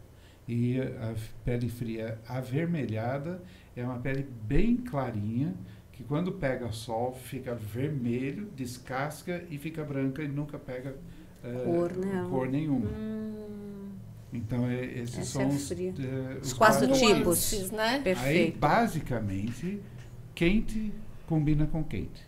Frio com frio. Então, E que cores são frias? As cores frias são o azul, Uhum. o verde e o roxo.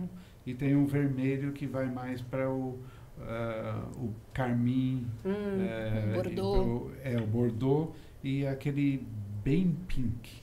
uhum. Bem pink. Então é o- São frias. É, esses são frias. As quentes são o amarelo, Uhum. laranja e o vermelho, mas o vermelho que vai mais para o vermelho bombeiro Sei. e o vermelho puro. Esses são as, Os as cores quentes. Uhum. E aí tem os cinzas que são quentes e os cinzas que são frios. Olha. Os cinzas, fei os cinzas são feitos de cores. Então você pega um azul e você mistura com laranja, ele vai acinzentar. E o, o, o vermelho vai ficar, o azul vai ficar mais quente e vai combinar com a pele quente. Que interessante. Olha só. Você nunca pensou em escrever um livro sobre isso? Ah, tem tudo aí. Tá tudo Tá aqui? tudo aqui, Ai, ó. gente, Aí, olha, vou ler, reler e passar para vocês. Não, mas viu? são três livros, né? Que você, É, tem, tem, o A Mão esse. Livre, que é sobre a linguagem visual. Depois tem o primeiro desses eh, de visagismo, que é ah, um livro mais técnico. Certo. E esse é sobre mais a parte de, de como funciona toda essa parte em- da psicologia da imagem, a Fantástico. consultoria dos temperamentos e tudo mais. E o que envolve mais a questão do visagismo, que você estava me dizendo, é realmente o cabelo. Não, é, é tudo envolve. Tem, tem, tem que estar tudo em Harmonia. harmonia, em sintonia. Então não adianta você ter um cabelo maravilhoso e a roupa não tem nada a ver. Uhum. É, ou sua sob- sobrancelha não tem nada a ver. Os dentes estão completamente fora de, eh, de sintonia com aquilo. Então é tudo. Eh, os brincos. Então, por exemplo, você vê os brincos seus, são longos, são eh, tal. Isso é uma indicação de uma pessoa sanguínea, que gosta dessa coisa soltura, gosta do brilho, gosta, da, eh, gosta do palco. Vida é um palco. Hum. É uma alegria. Uhum. O- os seus já mostram mais esse lado colérico. Sim. Eu gosto do luxo, gosto do. eh, coitado quem casar com uma mulher eh, colérica. Ela entra na loja e vai direto para coisa mais cara. Mas é que a gente bate o olho, não é nem que a gente vê preço. É assim, É você um bate o olho e fala, nossa, aquela bolsa é né? linda. Não tem jeito. E, então é, é, é um autoconhecimento. isso, Sim, isso é sim. E, e- e tem essa questão das cores, você tem hoje muito dessas tonalidades diferenciadas? Porque quando eu fiz um, um processo dele de visagismo, deu pra mim primavera quente. Ah, então você é a primeira. Ah. Então tem primavera, verão, outono e inverno. Isso. Tem isso mesmo? Isso é papeles. E tem eh, quente e frio.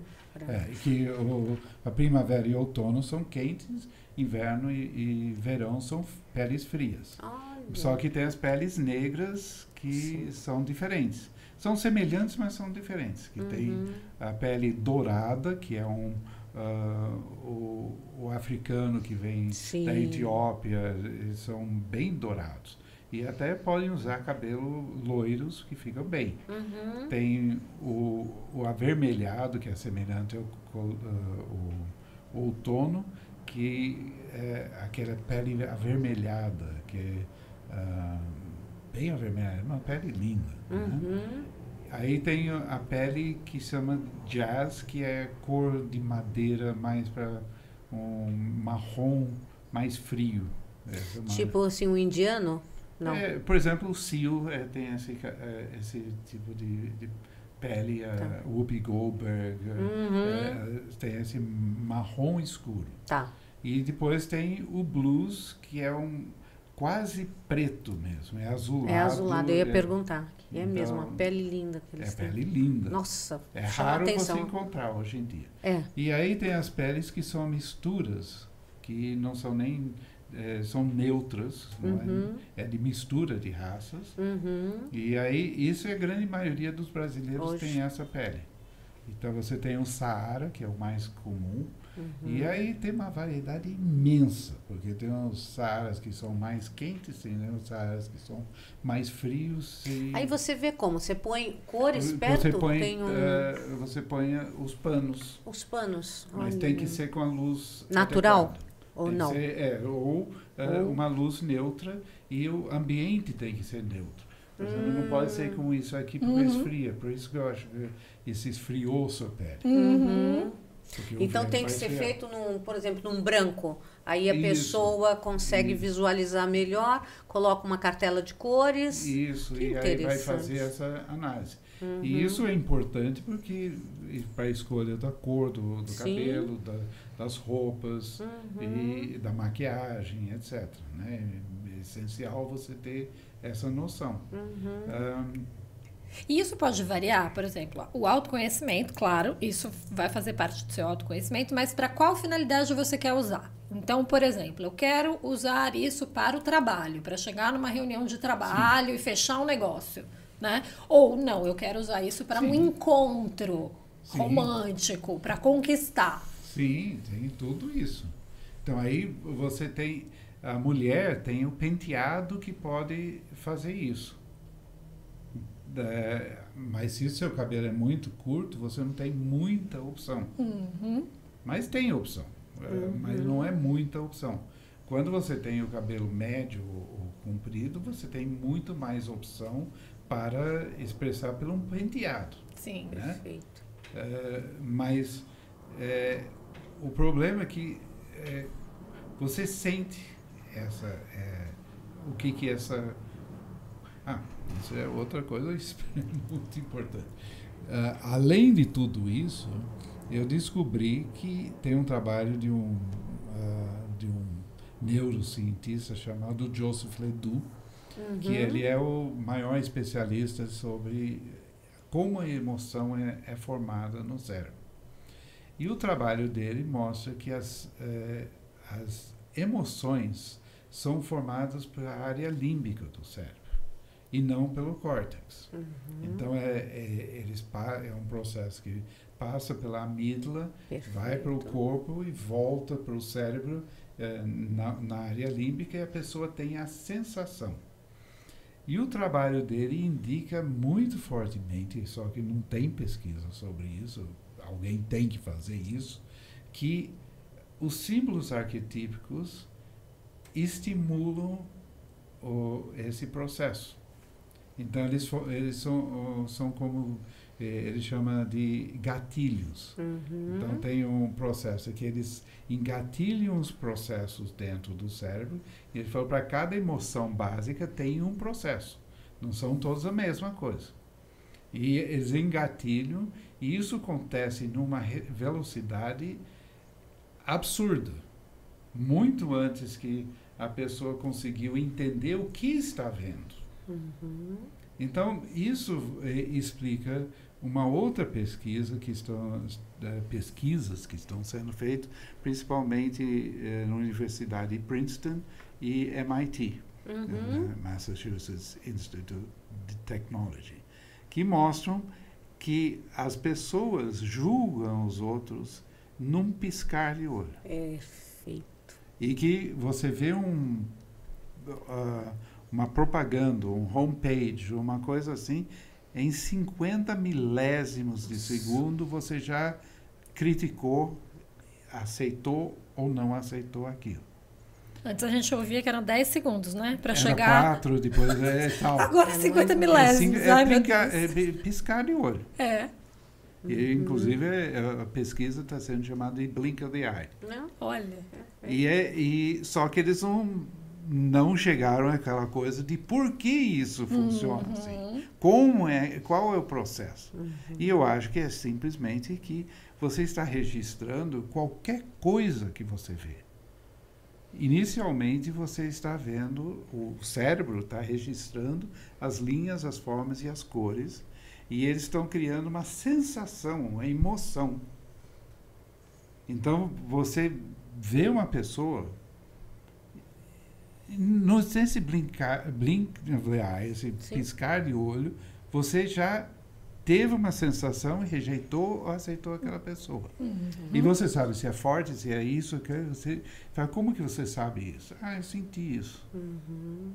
Então eu vou com a cara dessa pessoa, eu não vou É. com a cara. Agora, isso tem duas nuances. Por exemplo, isso pode ser se a pessoa estiver completamente fora da essência dela. Então, Ela assim, vai ser julgada você errada. tem uma, um arquétipo, mas você está usando tudo errado, né? Cabelo errado, cor errada, enfim. Então, você está demonstrando algo que não bate. Aí Isso. pode ser isso, um e conflito, não bate né? para você mesmo. E não bate para você e não vai bater para o outro. Então isso cria doença em você mesmo e cria problemas de relacionamento, porque você não é o que você está mostrando. Sim. E você nunca vai atrair também o que você Hum, precisaria para você, né? Porque você está mostrando algo que não te corresponde, né? Então tem muito pouco eh, pesquisa por Que aí. pena. É, e porque verdade. ah, o mundo acadêmico leva muito tempo para aceitar novas É ideias. verdade. E, e nessa, nesse campo, como entra na psicologia, eh, no mundo acadêmico tem um, uma dominação de dominância de eh, dos pensamentos freudianos e eh, do Fischer, eh, do, não, Fischer, do comportamentalismo, Oh, do- comportamentalismo. Behaviorismo? É, Não. do behaviorism, Uhum. não é Fischer. é Não, eu sei. É. Oh, me deu um branco agora, mas eu sei com quem é. F. Começa com Não. F. é. Mas é praticamente é uma. é, e você Sim. fala de Jung Nossa. e não querem nem saber. Não, não. Exatamente. porque Teve uma Jung rejeição. é anti. é, Freud, é, né? Tudo, tudo era- isso também. Ele, ele não era. é, ele não, não baixava a cabeça para o. é, o- Diz que eles. o- é, e ele tinha esse lado espiritual que por muitos anos eh, não foi aceito no mundo acadêmico, que era Uhum. muito racional, materialista. Sim. Uhum. Então isso é e a gente tem visto várias pessoas estão tentando fazer pesquisas. Uhum. Tem uma pesquisa importante, foi feita por uma psicóloga, para você ter ideia da dificuldade, passou, teve que passar por 75 revisões. Meu Deus. E o normal é céu. sete, cinco Hum. revisões para você passar uma pesquisa e tal. E, mas finalmente passou, o Instituto de Psicologia da USP aceitou o meu trabalho com a base científica dessa pesquisa e ela fez com 1.060 pessoas. Ela foi a campo, pegou a imagem que foi criada de acordo com o meu trabalho para ter uma determinada eh, expressão. Tá.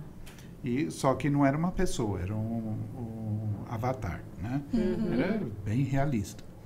E ela saía e foi para várias áreas de São Paulo para pegar eh, pessoas de níveis diferentes, classes diferentes, idades diferentes, etc.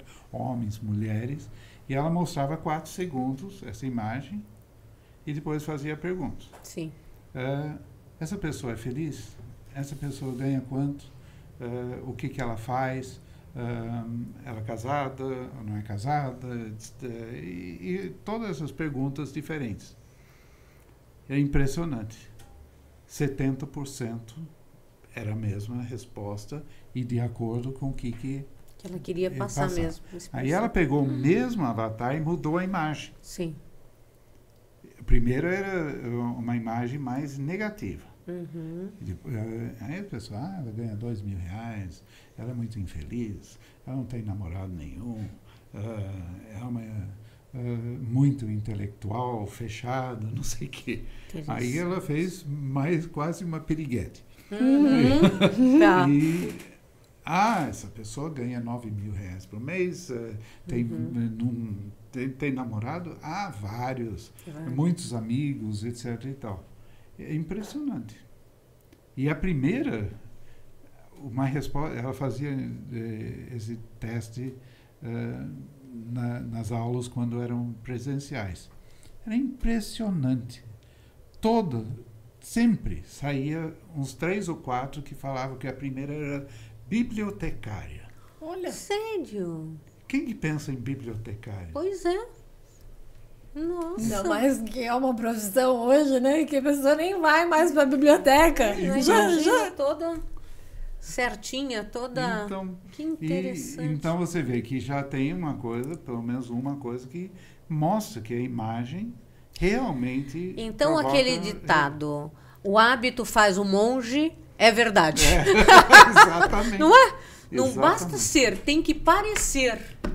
É, se você não parecer quem você é, você não vai ser visto quem você é. Nossa, interessantíssimo. E isso vai provocar conflito na sua vida toda, né? Vai, não no adianta. trabalho, nos relacionamentos. Ser, é, me tratar como eu sou. É, Aí você está é aparentando que você não é. Como que vai tratar Nossa, como você perfeito. é? Agora, hoje existe uma imagem massificada, não existe? Que é, que é o que vende, que a gente vê muito das redes sociais, né? Então, por que, que o público quer essa imagem? Pois é. é... E aí, por que, que as pessoas realmente Porque conseguem tem... ganhar dinheiro e vender, mesmo que aquela imagem não seja a realidade dela?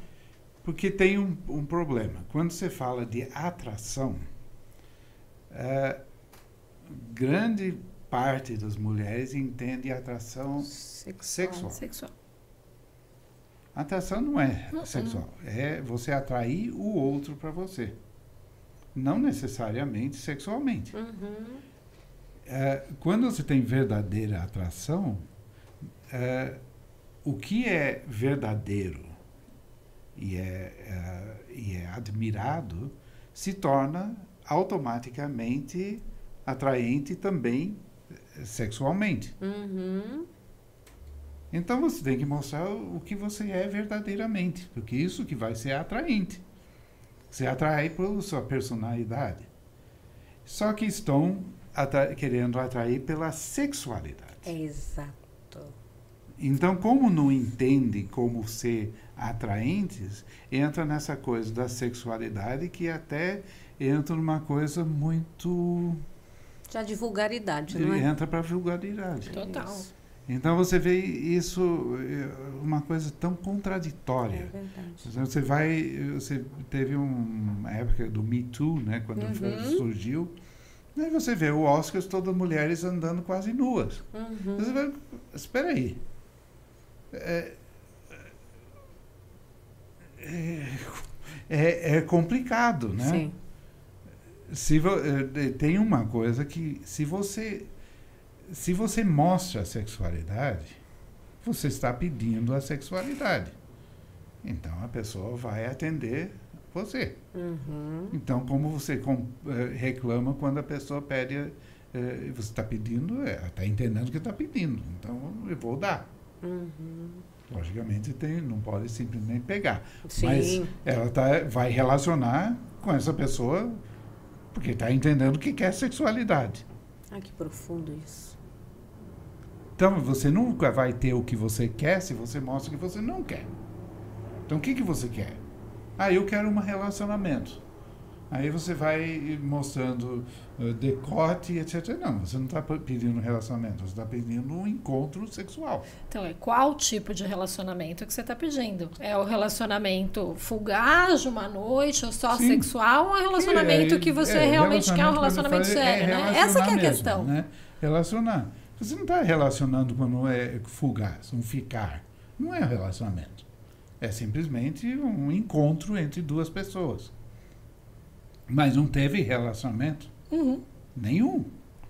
Agora você, por exemplo, você vê eh, uma mulher que se divorciou, está com 40 anos.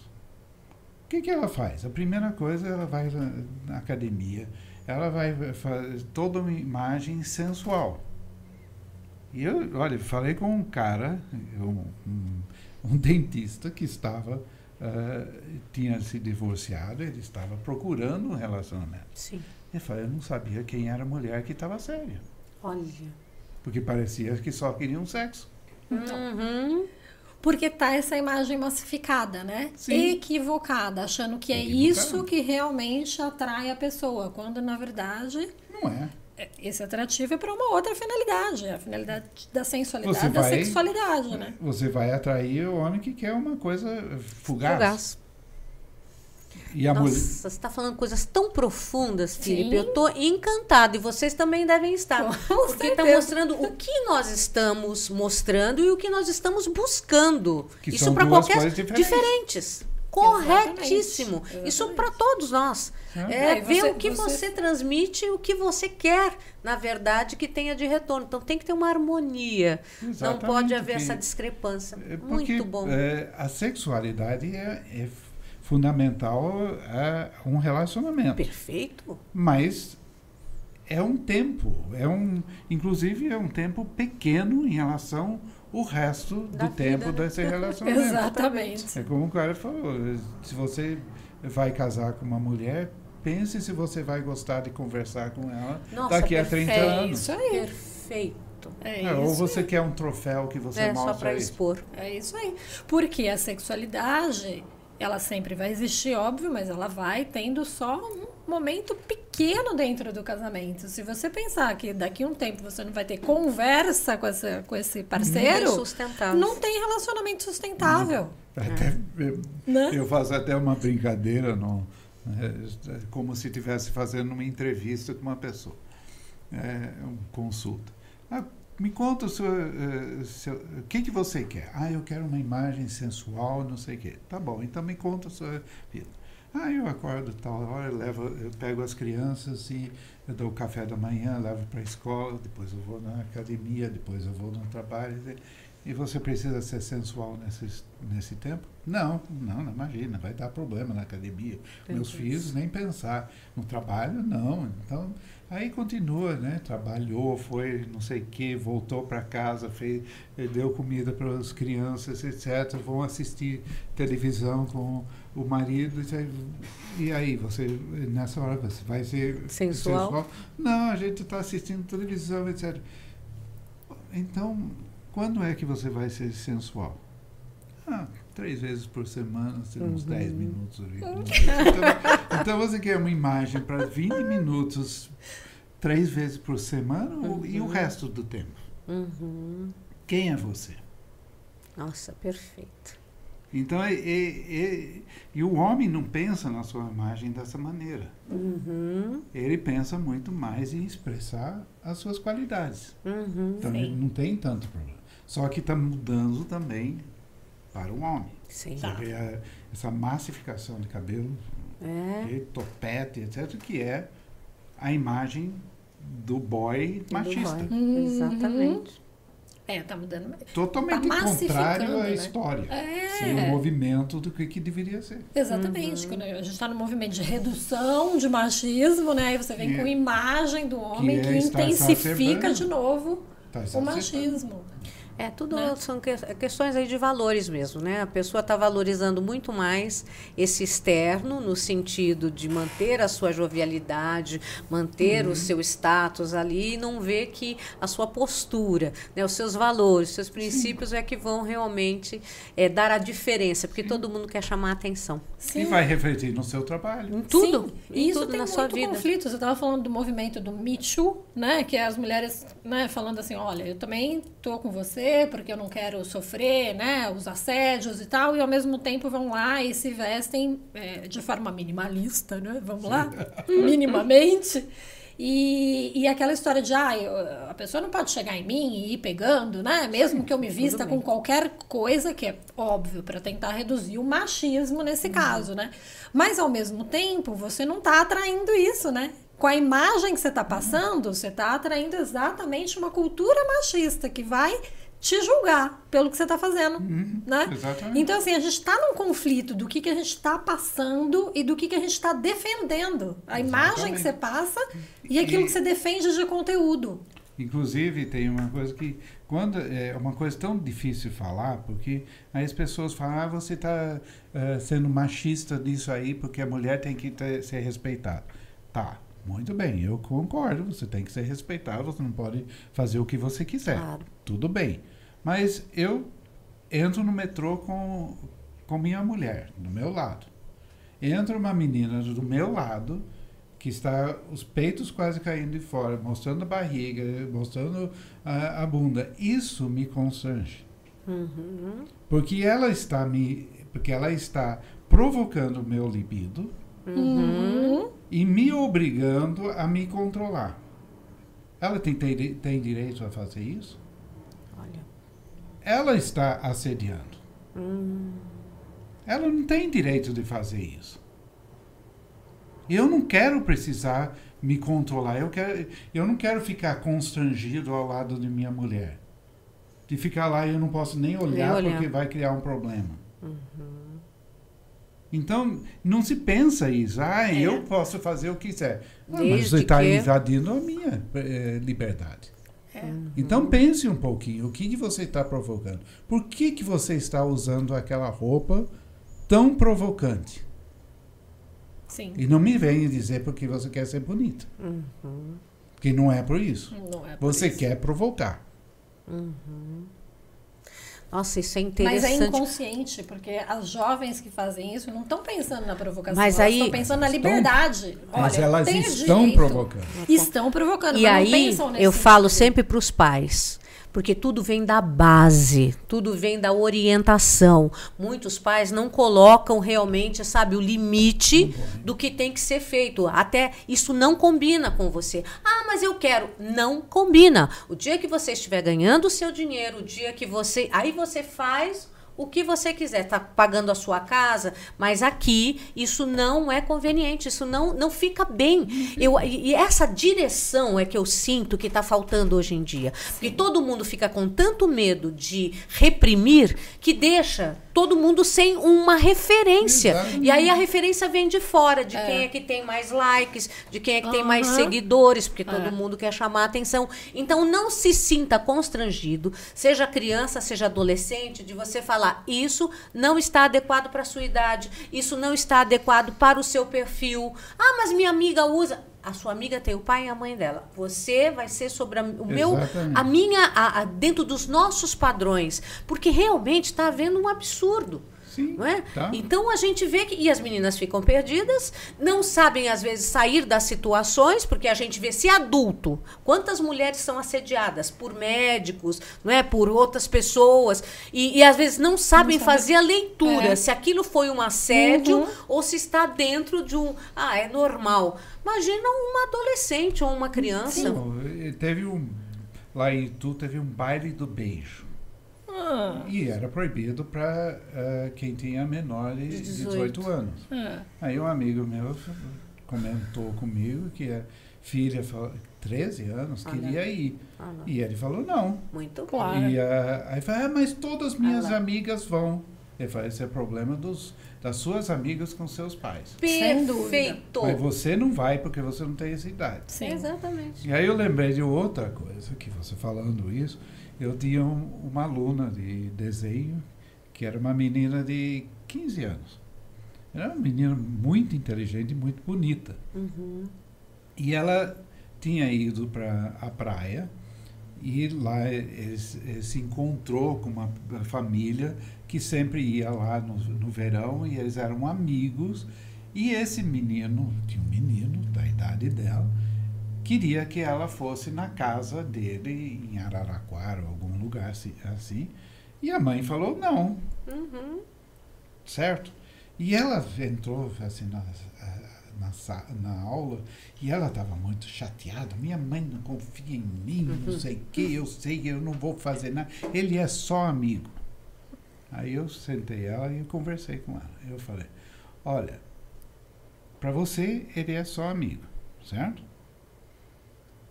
Mas você sabe o que você é para Pra ele? ele. Perfeito. Uhum. Porque você é uma menina bonita, inteligente, você vai ficar na casa dele e se acontecer que vocês fiquem sozinhos lá e ele ataca você, ele pula em cima de você, o que, que você faz? Não sei. Foi Tá por isso que sua mãe não quer. Exato. Porque você não tem experiência para lidar com essa situação. Exatamente. Então, você não sabe como reagir a isso, porque você não tem a maturidade e a vivência para lidar com essa situação. E por isso que você, sua mãe está dizendo para não ir. Nossa, Ah, agora eu entendi. Tá vendo? É porque a gente tem que até Então, tem que explicar. conversar. Tem, É, tem que conversar. que- que o- E tem que dizer o Não, não. é só dizer não, Sim, É, tem que e explicar. tem que explicar a porque é motivação. capaz de entender. Sim. Até porque os jovens eles estão em fase de crescimento mental. A, a adolescência hoje parece se estendeu até os 25, né, Suzy? Pra mais. Ah, Pra então, mais. você tem que orientar constantemente, porque até eles se tornarem adultos que tenham a capacidade de ter todo o aprendizado dos princípios, valores bem conscientizados, quem tem que dar isso são os pais, né? E não podem se Certo. omitir nesse processo. Eu não viajava podem. sozinho para Inglaterra, ficava em Londres. Eu, um amigo, meu irmão, fomos para Maiorca, ficamos sozinhos. Nossa. 16, 15 anos, num hotel lá, um, ah, um mês, e não aconteceu nada. Por quê? Porque nós tínhamos consciência dos Uhum. perigos, nós, meus pais, nossos pais, conversavam conosco e nós não íamos fazer nada, porque já estava dando essa liberdade, e nós respeitamos. Uhum. E não entramos, nós tínhamos consciência dos Tá. perigos. Então nós não nos metemos em bagunças nem em problemas Uhum. e foi tudo bem. E tiveram uma educação. Não, e essa educação, né? Com um norte, com uma Exato. regra. Eu sempre digo, no, quando você está na dúvida, é melhor dizer não do que dizer sim. Sim. Para os filhos, não, não tenha medo não de dizer Mas não. explique. pô. Explique por quê, né? Olha, eu não sei o que vai acontecer, não sinto preparado você para esse momento, não me sinto preparada ou preparado para deixar para essa experiência. Ou seja, tudo no diálogo. E podem acontecer experiências ruins, né? Explica quais são as experiências ruins que podem É, a gente acontecer. tem que, né? Se é jovem, tem que ter uma certa rebeldia, etc. Sim, É. Porque isso faz parte. Agora, uma grande sacada é isso, de fazer a pergunta: olha, e se acontecer tal coisa, o que você faz? Porque o jovem não pensa Não. nesse, Não, porque não tem experiência. nessa- É. ele nem Então, pensou nessa isso que você fez, olha, é realmente um momento shine para todos. Você tá, tá vendo que tem uma situação que o seu filho ou sua filha está querendo passar, pergunte, mas olha, e se ocorrer isso? E se acontecer tal coisa, o que, que você faz? Que é para fazer realmente esse exercício mental. Agora, voltando um pouco para o É, visagismo, aqui eu quero agora. que você fale como é que a gente faz em termos de luzes, né? De sombra e tal, para melhorar o nosso aspecto. Então você já deu uma dica. Aqui na nossa papadinha, Uhum. vamos colocar aqui um mais escuro. Tudo depende do que você quer expressar. Tá. Então não tem uma regra de como que você deve fazer e o que, que não deve. Uhum. Não tem isso, isso está certo, isso está errado. Ok. O que você quer. Quando entra na parte técnica, é ter a orientação de um profissional mesmo, Uhum. que vai ensinar, olha, você vai fazer isso, e assim vai, o que, que vai eh, fazer para você, ou acentuar uma, uma angulação, ou você Suavizar. tirar, ou se suavizar, Uhum. etc. Que isso é técnica. Perfeito. E isso aí, é, até se você tem a oportunidade de fazer, um, por exemplo, ah, um curso de automaquiagem com um visagista, isso vai ser fantástico. Hum, Fantástico. Porque aí vai ensinar você a fazer a maquiagem no dia a dia, né? para uma festa, que você não quer, você não tem tempo, não quer, etc., Uhum. fazer com um, um profissional. Uhum. Porque no dia a dia você tem que se Claro, maquiar. claro. Então, como que eu faço? Como que eu Uhum. posso eh, acentuar isso ou diminuir aquilo, etc. Uhum. E aí o, o- um, um curso de a- automaquiagem ajuda tremendamente. Uhum. E você faz uma orientação com relação, ó, suavize isso e tal? Não. Com as pessoas eu não, Não. tenho tempo. Tá. Uhum. Mas não, não tenho tempo. Eh, gostaria de fazer porque eh, a única coisa do que eu sinto falta é não fazer esse trabalho com as pessoas. A Individual, você transformação, diz, né? você assistir, né? É. Deve ser Então eu falo que o pessoal que faz o curso são minhas mãos. perfeito. Mas é, é a única coisa que eu tenho realmente é, inveja. E quando o pessoal faz o curso, sa- né, vai, vai para o universo, vai ajudar a pessoa então a fazer a maquiagem, as cores de roupa, o cabelo, a sobrancelha, é isso? Então, por exemplo, um cabelo que vai, ó, esse cabelo vai te valorizar para você fechar um negócio ou para uma reunião de trabalho, e esse vai te valorizar para uma festa, para ser mais sensual, É, tem que toda essa o orientação, curso assim. É uma formação, não é um- só um curso técnico, né? É uma formação em linguagem visual e psicologia da imagem.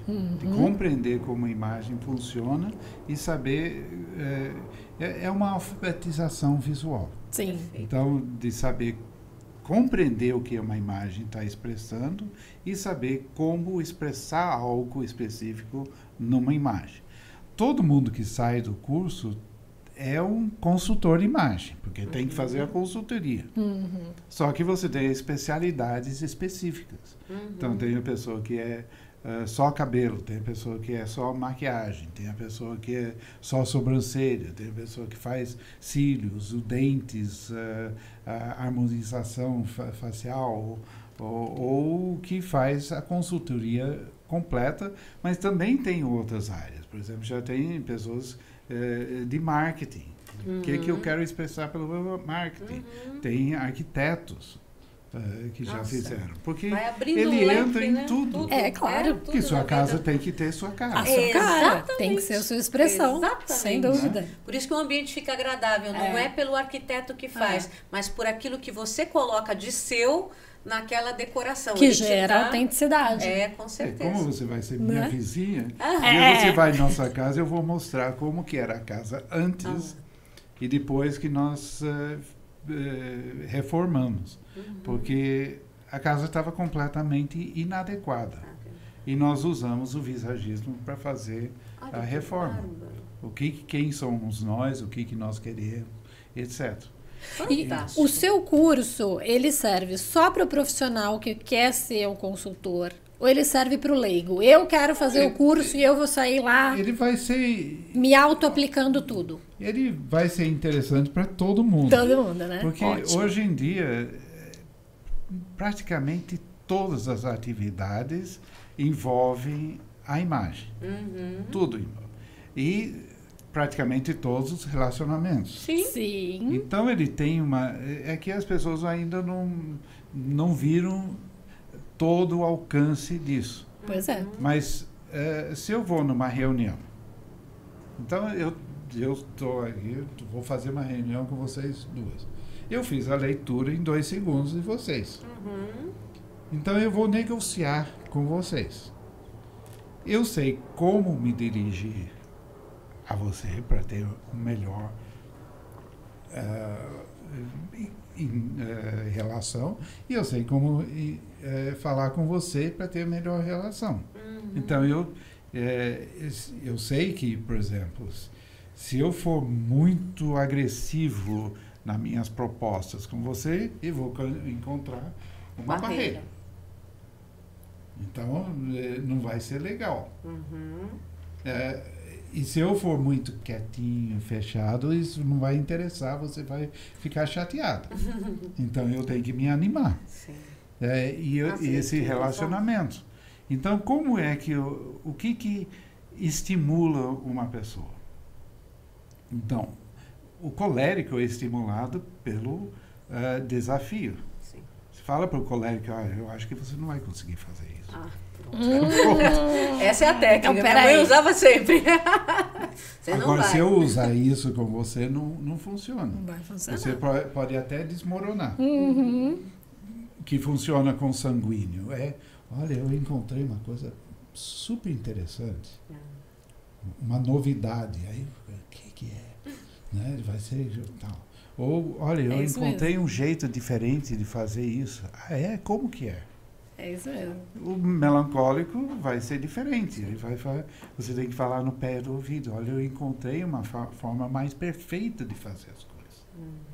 Então você pode usar isso na educação. Exatamente. Na educação do seu Fantástico. filho. Você, educação. Exatamente. Quem é seu filho? Os que que professores também na sala de aula, entendendo como Ah, que é cada uma- aluno. Olha aí. Deixa eu mostrar aqui. Nós vamos brigar pelo livro. Nossa, vamos. A Vou gente vai que estar aqui. Eu quero agora essa semana. Olha, Eu quero outra. é exatamente isso que eu pensei. A Cris vai arranjar uns livros para nós, né, Cris?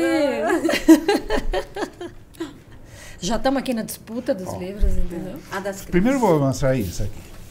Esse era eu com 14 anos. Que Olha. bonitinho. E esse é o retrato que eu fiz de mim mesmo nessa idade. Mas não é o John Lennon. Sim, Porque mas me lembrou esse muito, quem é? eu era, isso como era obrigado a ser. Olha. Essa era a sua autoimagem. Aquilo que você retratou era o que você achava Sou. que você era. Três certo? anos depois eu assumi essa imagem. Olha. Porque eu não era permitido nessa Entendi. época ter isso. Agora olha esse menino aqui. Eu vi. É o mesmo menino com imagem diferente. Olha.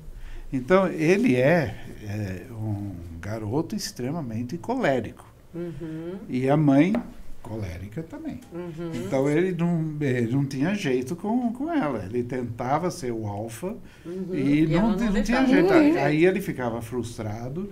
Ele batia a cabeça no chão, ou uma coisa. Ele era, ficava extremamente frustrado. Sim. Aí ela fez o curso e ela falou: eu vou mudar a imagem dele para ver eh, se eu consigo acalmar. Então primeiro ela fez este aqui, Sei. que é um, ah, um- Deixa eu mostrar aqui assim para você ver. Então isso era ele antes e fez isso que é uma imagem melancólica. Uhum. E ela fez tudo redondo, eh, tudo para ele ficar mais calmo, mais Sei. tal. Que aconteceu? Ela pegou ele, cortou o cabelo, fez a imagem e tal. Aí ele se olhou no espelho e ela falou: Isso não é meu filho. Cadê meu filho? Porque ele mudou completamente. Diga. Meu Deus. Imediatamente ele falou: Ai, que bonito, mamãe. E ela falou isso. Porque aí, quando ela mostrava isso, ele falava: Legal, mamãe. Até a Olha voz só, ficava muda. gro- grossa. Mudava até a voz. Aí ele ficou sistemático. Ele começou a pegar os brinquedos, que ele era bagunceiro, era colérico é bagunceiro. Pegava um, um- um brinquedo, Deixava. brincava, devolvia no lugar, pegava o outro, tinha que contar a história exatamente igual sempre, ficou extremamente. Sistemática. Mudou. porque eh, na criança esse efeito emocional é, é imediato. imediato. Uhum. Ela fala, não, isso... é, Também não é ele. Isso não é meu filho, ele sumiu. Então ela falou, ah, eu vou fazer uma imagem sanguínea. Uhum. Então ele espetou todo o cabelo, deixou todo assim, e mostrou, se mostrou, ele mostrou ele, se mostrou, eh, se olhou Você no viu no espelho, espelho? Ele falou, legal, mamãe! E sabe, ele falou, cadê meu filho? e aí ele ficava muita energia, gastava toda essa energia, acalmava, e depois de algum tempo, ele começava a chatar. Ele mesmo. O cabelo. Para voltar ao colérico. Olha. Olha que incrível. E aí ela bagunçava, ele, e nisso, com essa imagem, ele foi se acalmando, porque ele foi desgastando A a, sua energia energia. extra, né? E aí ele, ele entrou num, no equilíbrio, com, aí ele começou a fazer carta, aí ele se encontrou com 7, 8 anos e virou um, um menino incrível. Nossa, você vê os casos que tem de alteração de personalidade até por Principalmente conta desse, dessa compreensão, né? É, é, depois Visual. disso, outras pessoas fizeram testes com crianças, com seus próprios crianças, e viram a mesma coisa. A pessoa muda no ato. Que interessante. Eu vi uma mulher, eu- nós fizemos com uma mulher, ela estava com o marido e ela tinha uma voz fininha, que era um, um- um, ah, uma muleta, porque ela tinha queixo retraído, ela tinha dificu- dificuldade de se impor. Então ela fazia uma voz de menininha para ser graciosa. Então ela fazia a máscara, persona. Aí você uma menininha boazinha, vou falar assim para que você faça para mim.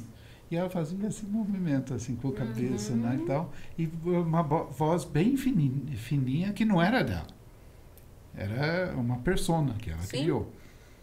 E aí nós fizemos uma imagem que eliminou a necessidade dessa, dessa muleta. Uhum. Só na cabeça para trás, que trouxe o rosto para frente, ficou mais assertiva. Ela olhou para o espelho, o marido estava do lado e ficou espantado. Falou Mudou de... a voz. Nossa. Ela falou: Vocês acabaram comigo. Porque ela perdeu a muleta. Ah. Uhum. Ela não estava preparada para perder a muleta.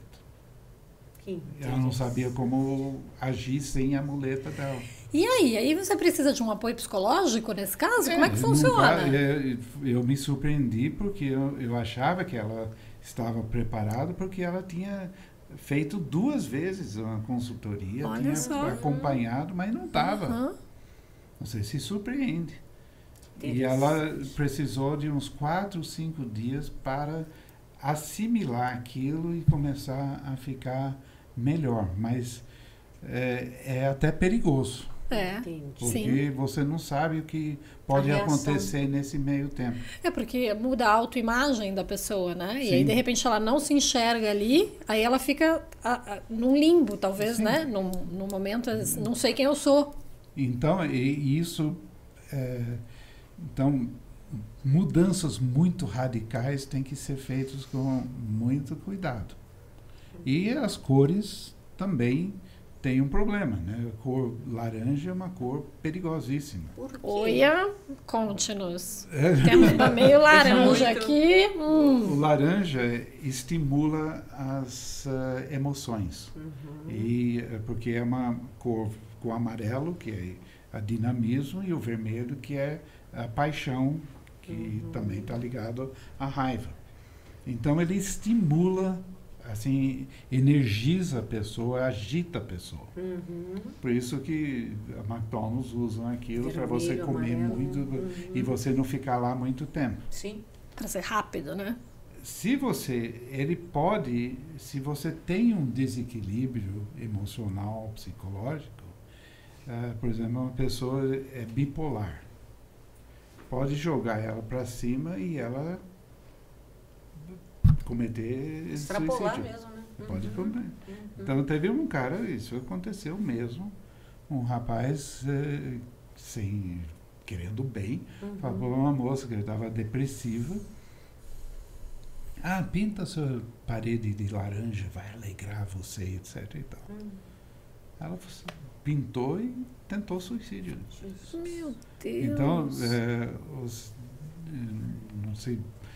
É, o Itaú teve um problema muito sério com isso. Ah, porque o Itaú que uh, fundiu com uh, Unibanco. Unibanco, é. Unibanco era azul. Uhum.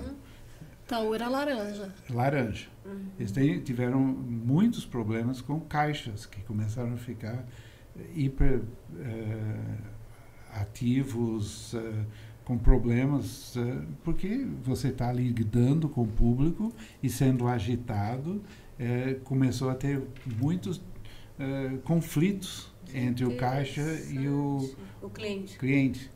E aí gerência teve esses problemas. Então eles tiraram laranja de toda a área de atendimento, hum. puseram cinza.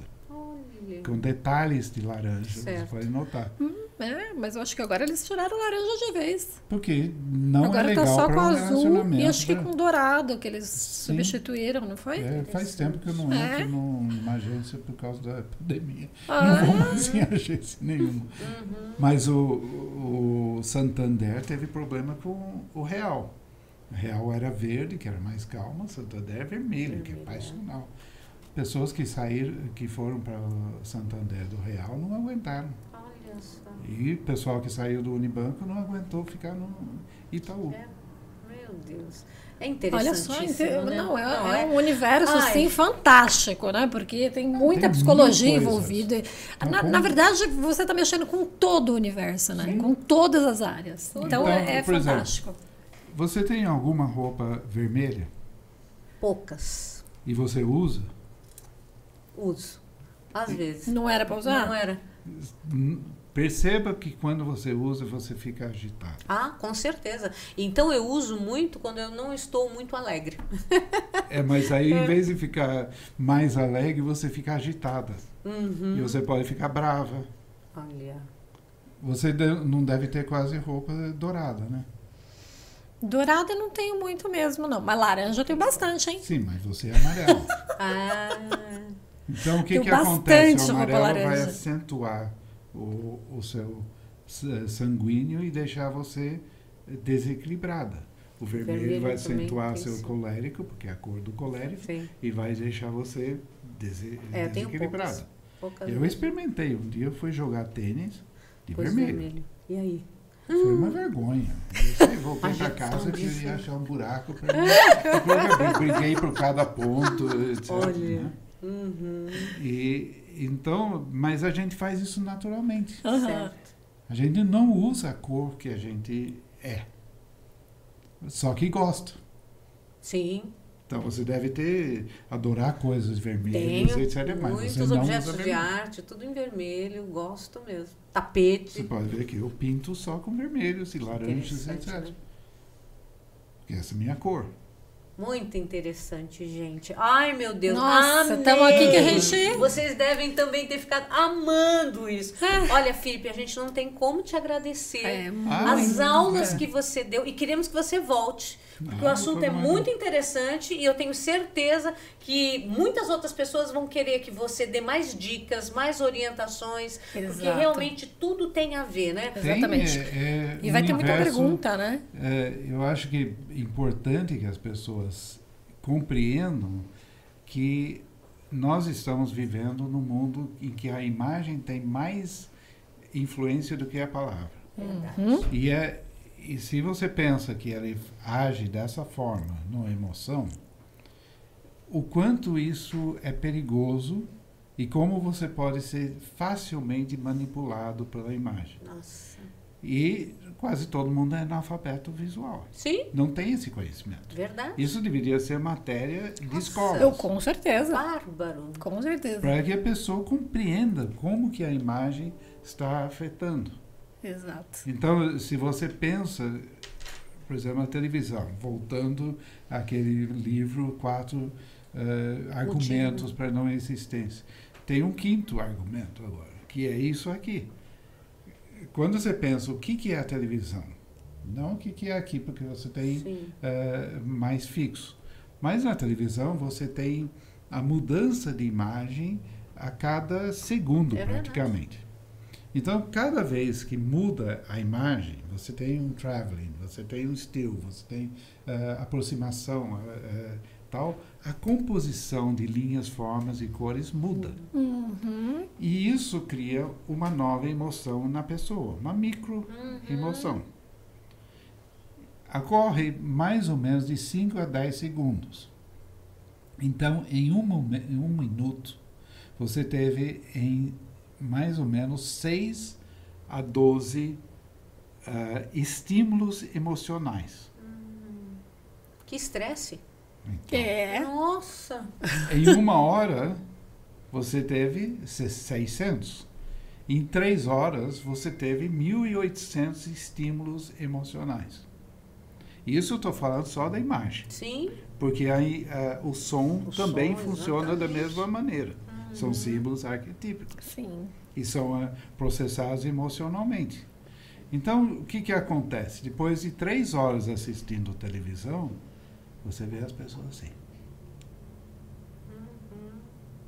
Sem reação. Porque ficam totalmente sobrecarregadas emocionalmente. Mas também estão agitadas. Então, eles estão meio soporíficas e agitados ao mesmo tempo. Não conseguem se concentrar. Não conseguem pensar no conteúdo. Não conseguem. É, o conteúdo é a própria imagem. E isso leva a um, um vício na imagem, que já é uma coisa comprovada, que as pessoas ficam viciadas em imagens. Que na televisão, eles falam na televisão, mas é imagem. Uhum. Aí você imagina uma pessoa que fica na frente da eh, do computador o dia inteiro, sendo estimulado pelo Instagram, ou ah, Facebook, ou por Twitter, por não sei o quê, eh, TikTok, que é, um, é- Isso é agora. muito mais rápido. É tudo espetáculo, tudo para estimular as pessoas. E não é o Sim. conteúdo, você pode fazer Não. o que você quiser lá. É a própria imagem. Sim. Aí sai de lá, coloca os fones e sai andando na rua ouvindo música. Uhum, mais estímulo ainda. Ela não consegue se concentrar em atenção em nada. Sim. Corretíssimo. E esse está sendo o problema da atual juventude, né? Sim. É um E não super é só estímulo. É, a quantidade de pessoas que estão sofrendo batidas na traseira do carro é assustador. Bateram em, em mim agora. É, eu falei, da como onde, que né? pode? Porque o cara estava lá, tudo parado. Desatento. Ah, fica desatento. Tudo parado. Baixa para pegar o, o celular Esquece. que caiu no É. chão, pisou no acelerador É e entrou com mesmo. tudo em mim. Sim. Tudo parado, marginal. É, Sim. Tá como consegue, então né? puxa o freio É. e, e pega o seu. Não, não não. consegue nem pensar. Sim, uma Correto. síndrome, né, de aceleração e de ansiedade que a gente tem tido, né? E aí, aí esse problema da concentração tá tão sério, Seríssimo. porque eh, em 1910 foi feita uma, ah, um- uma experiência com as crianças para ver qual era o nível de concentração. Em 1910 era 50 minutos. Agora. Hum, Por isso que uma aula tem 50 minutos. 50 minutos, sim.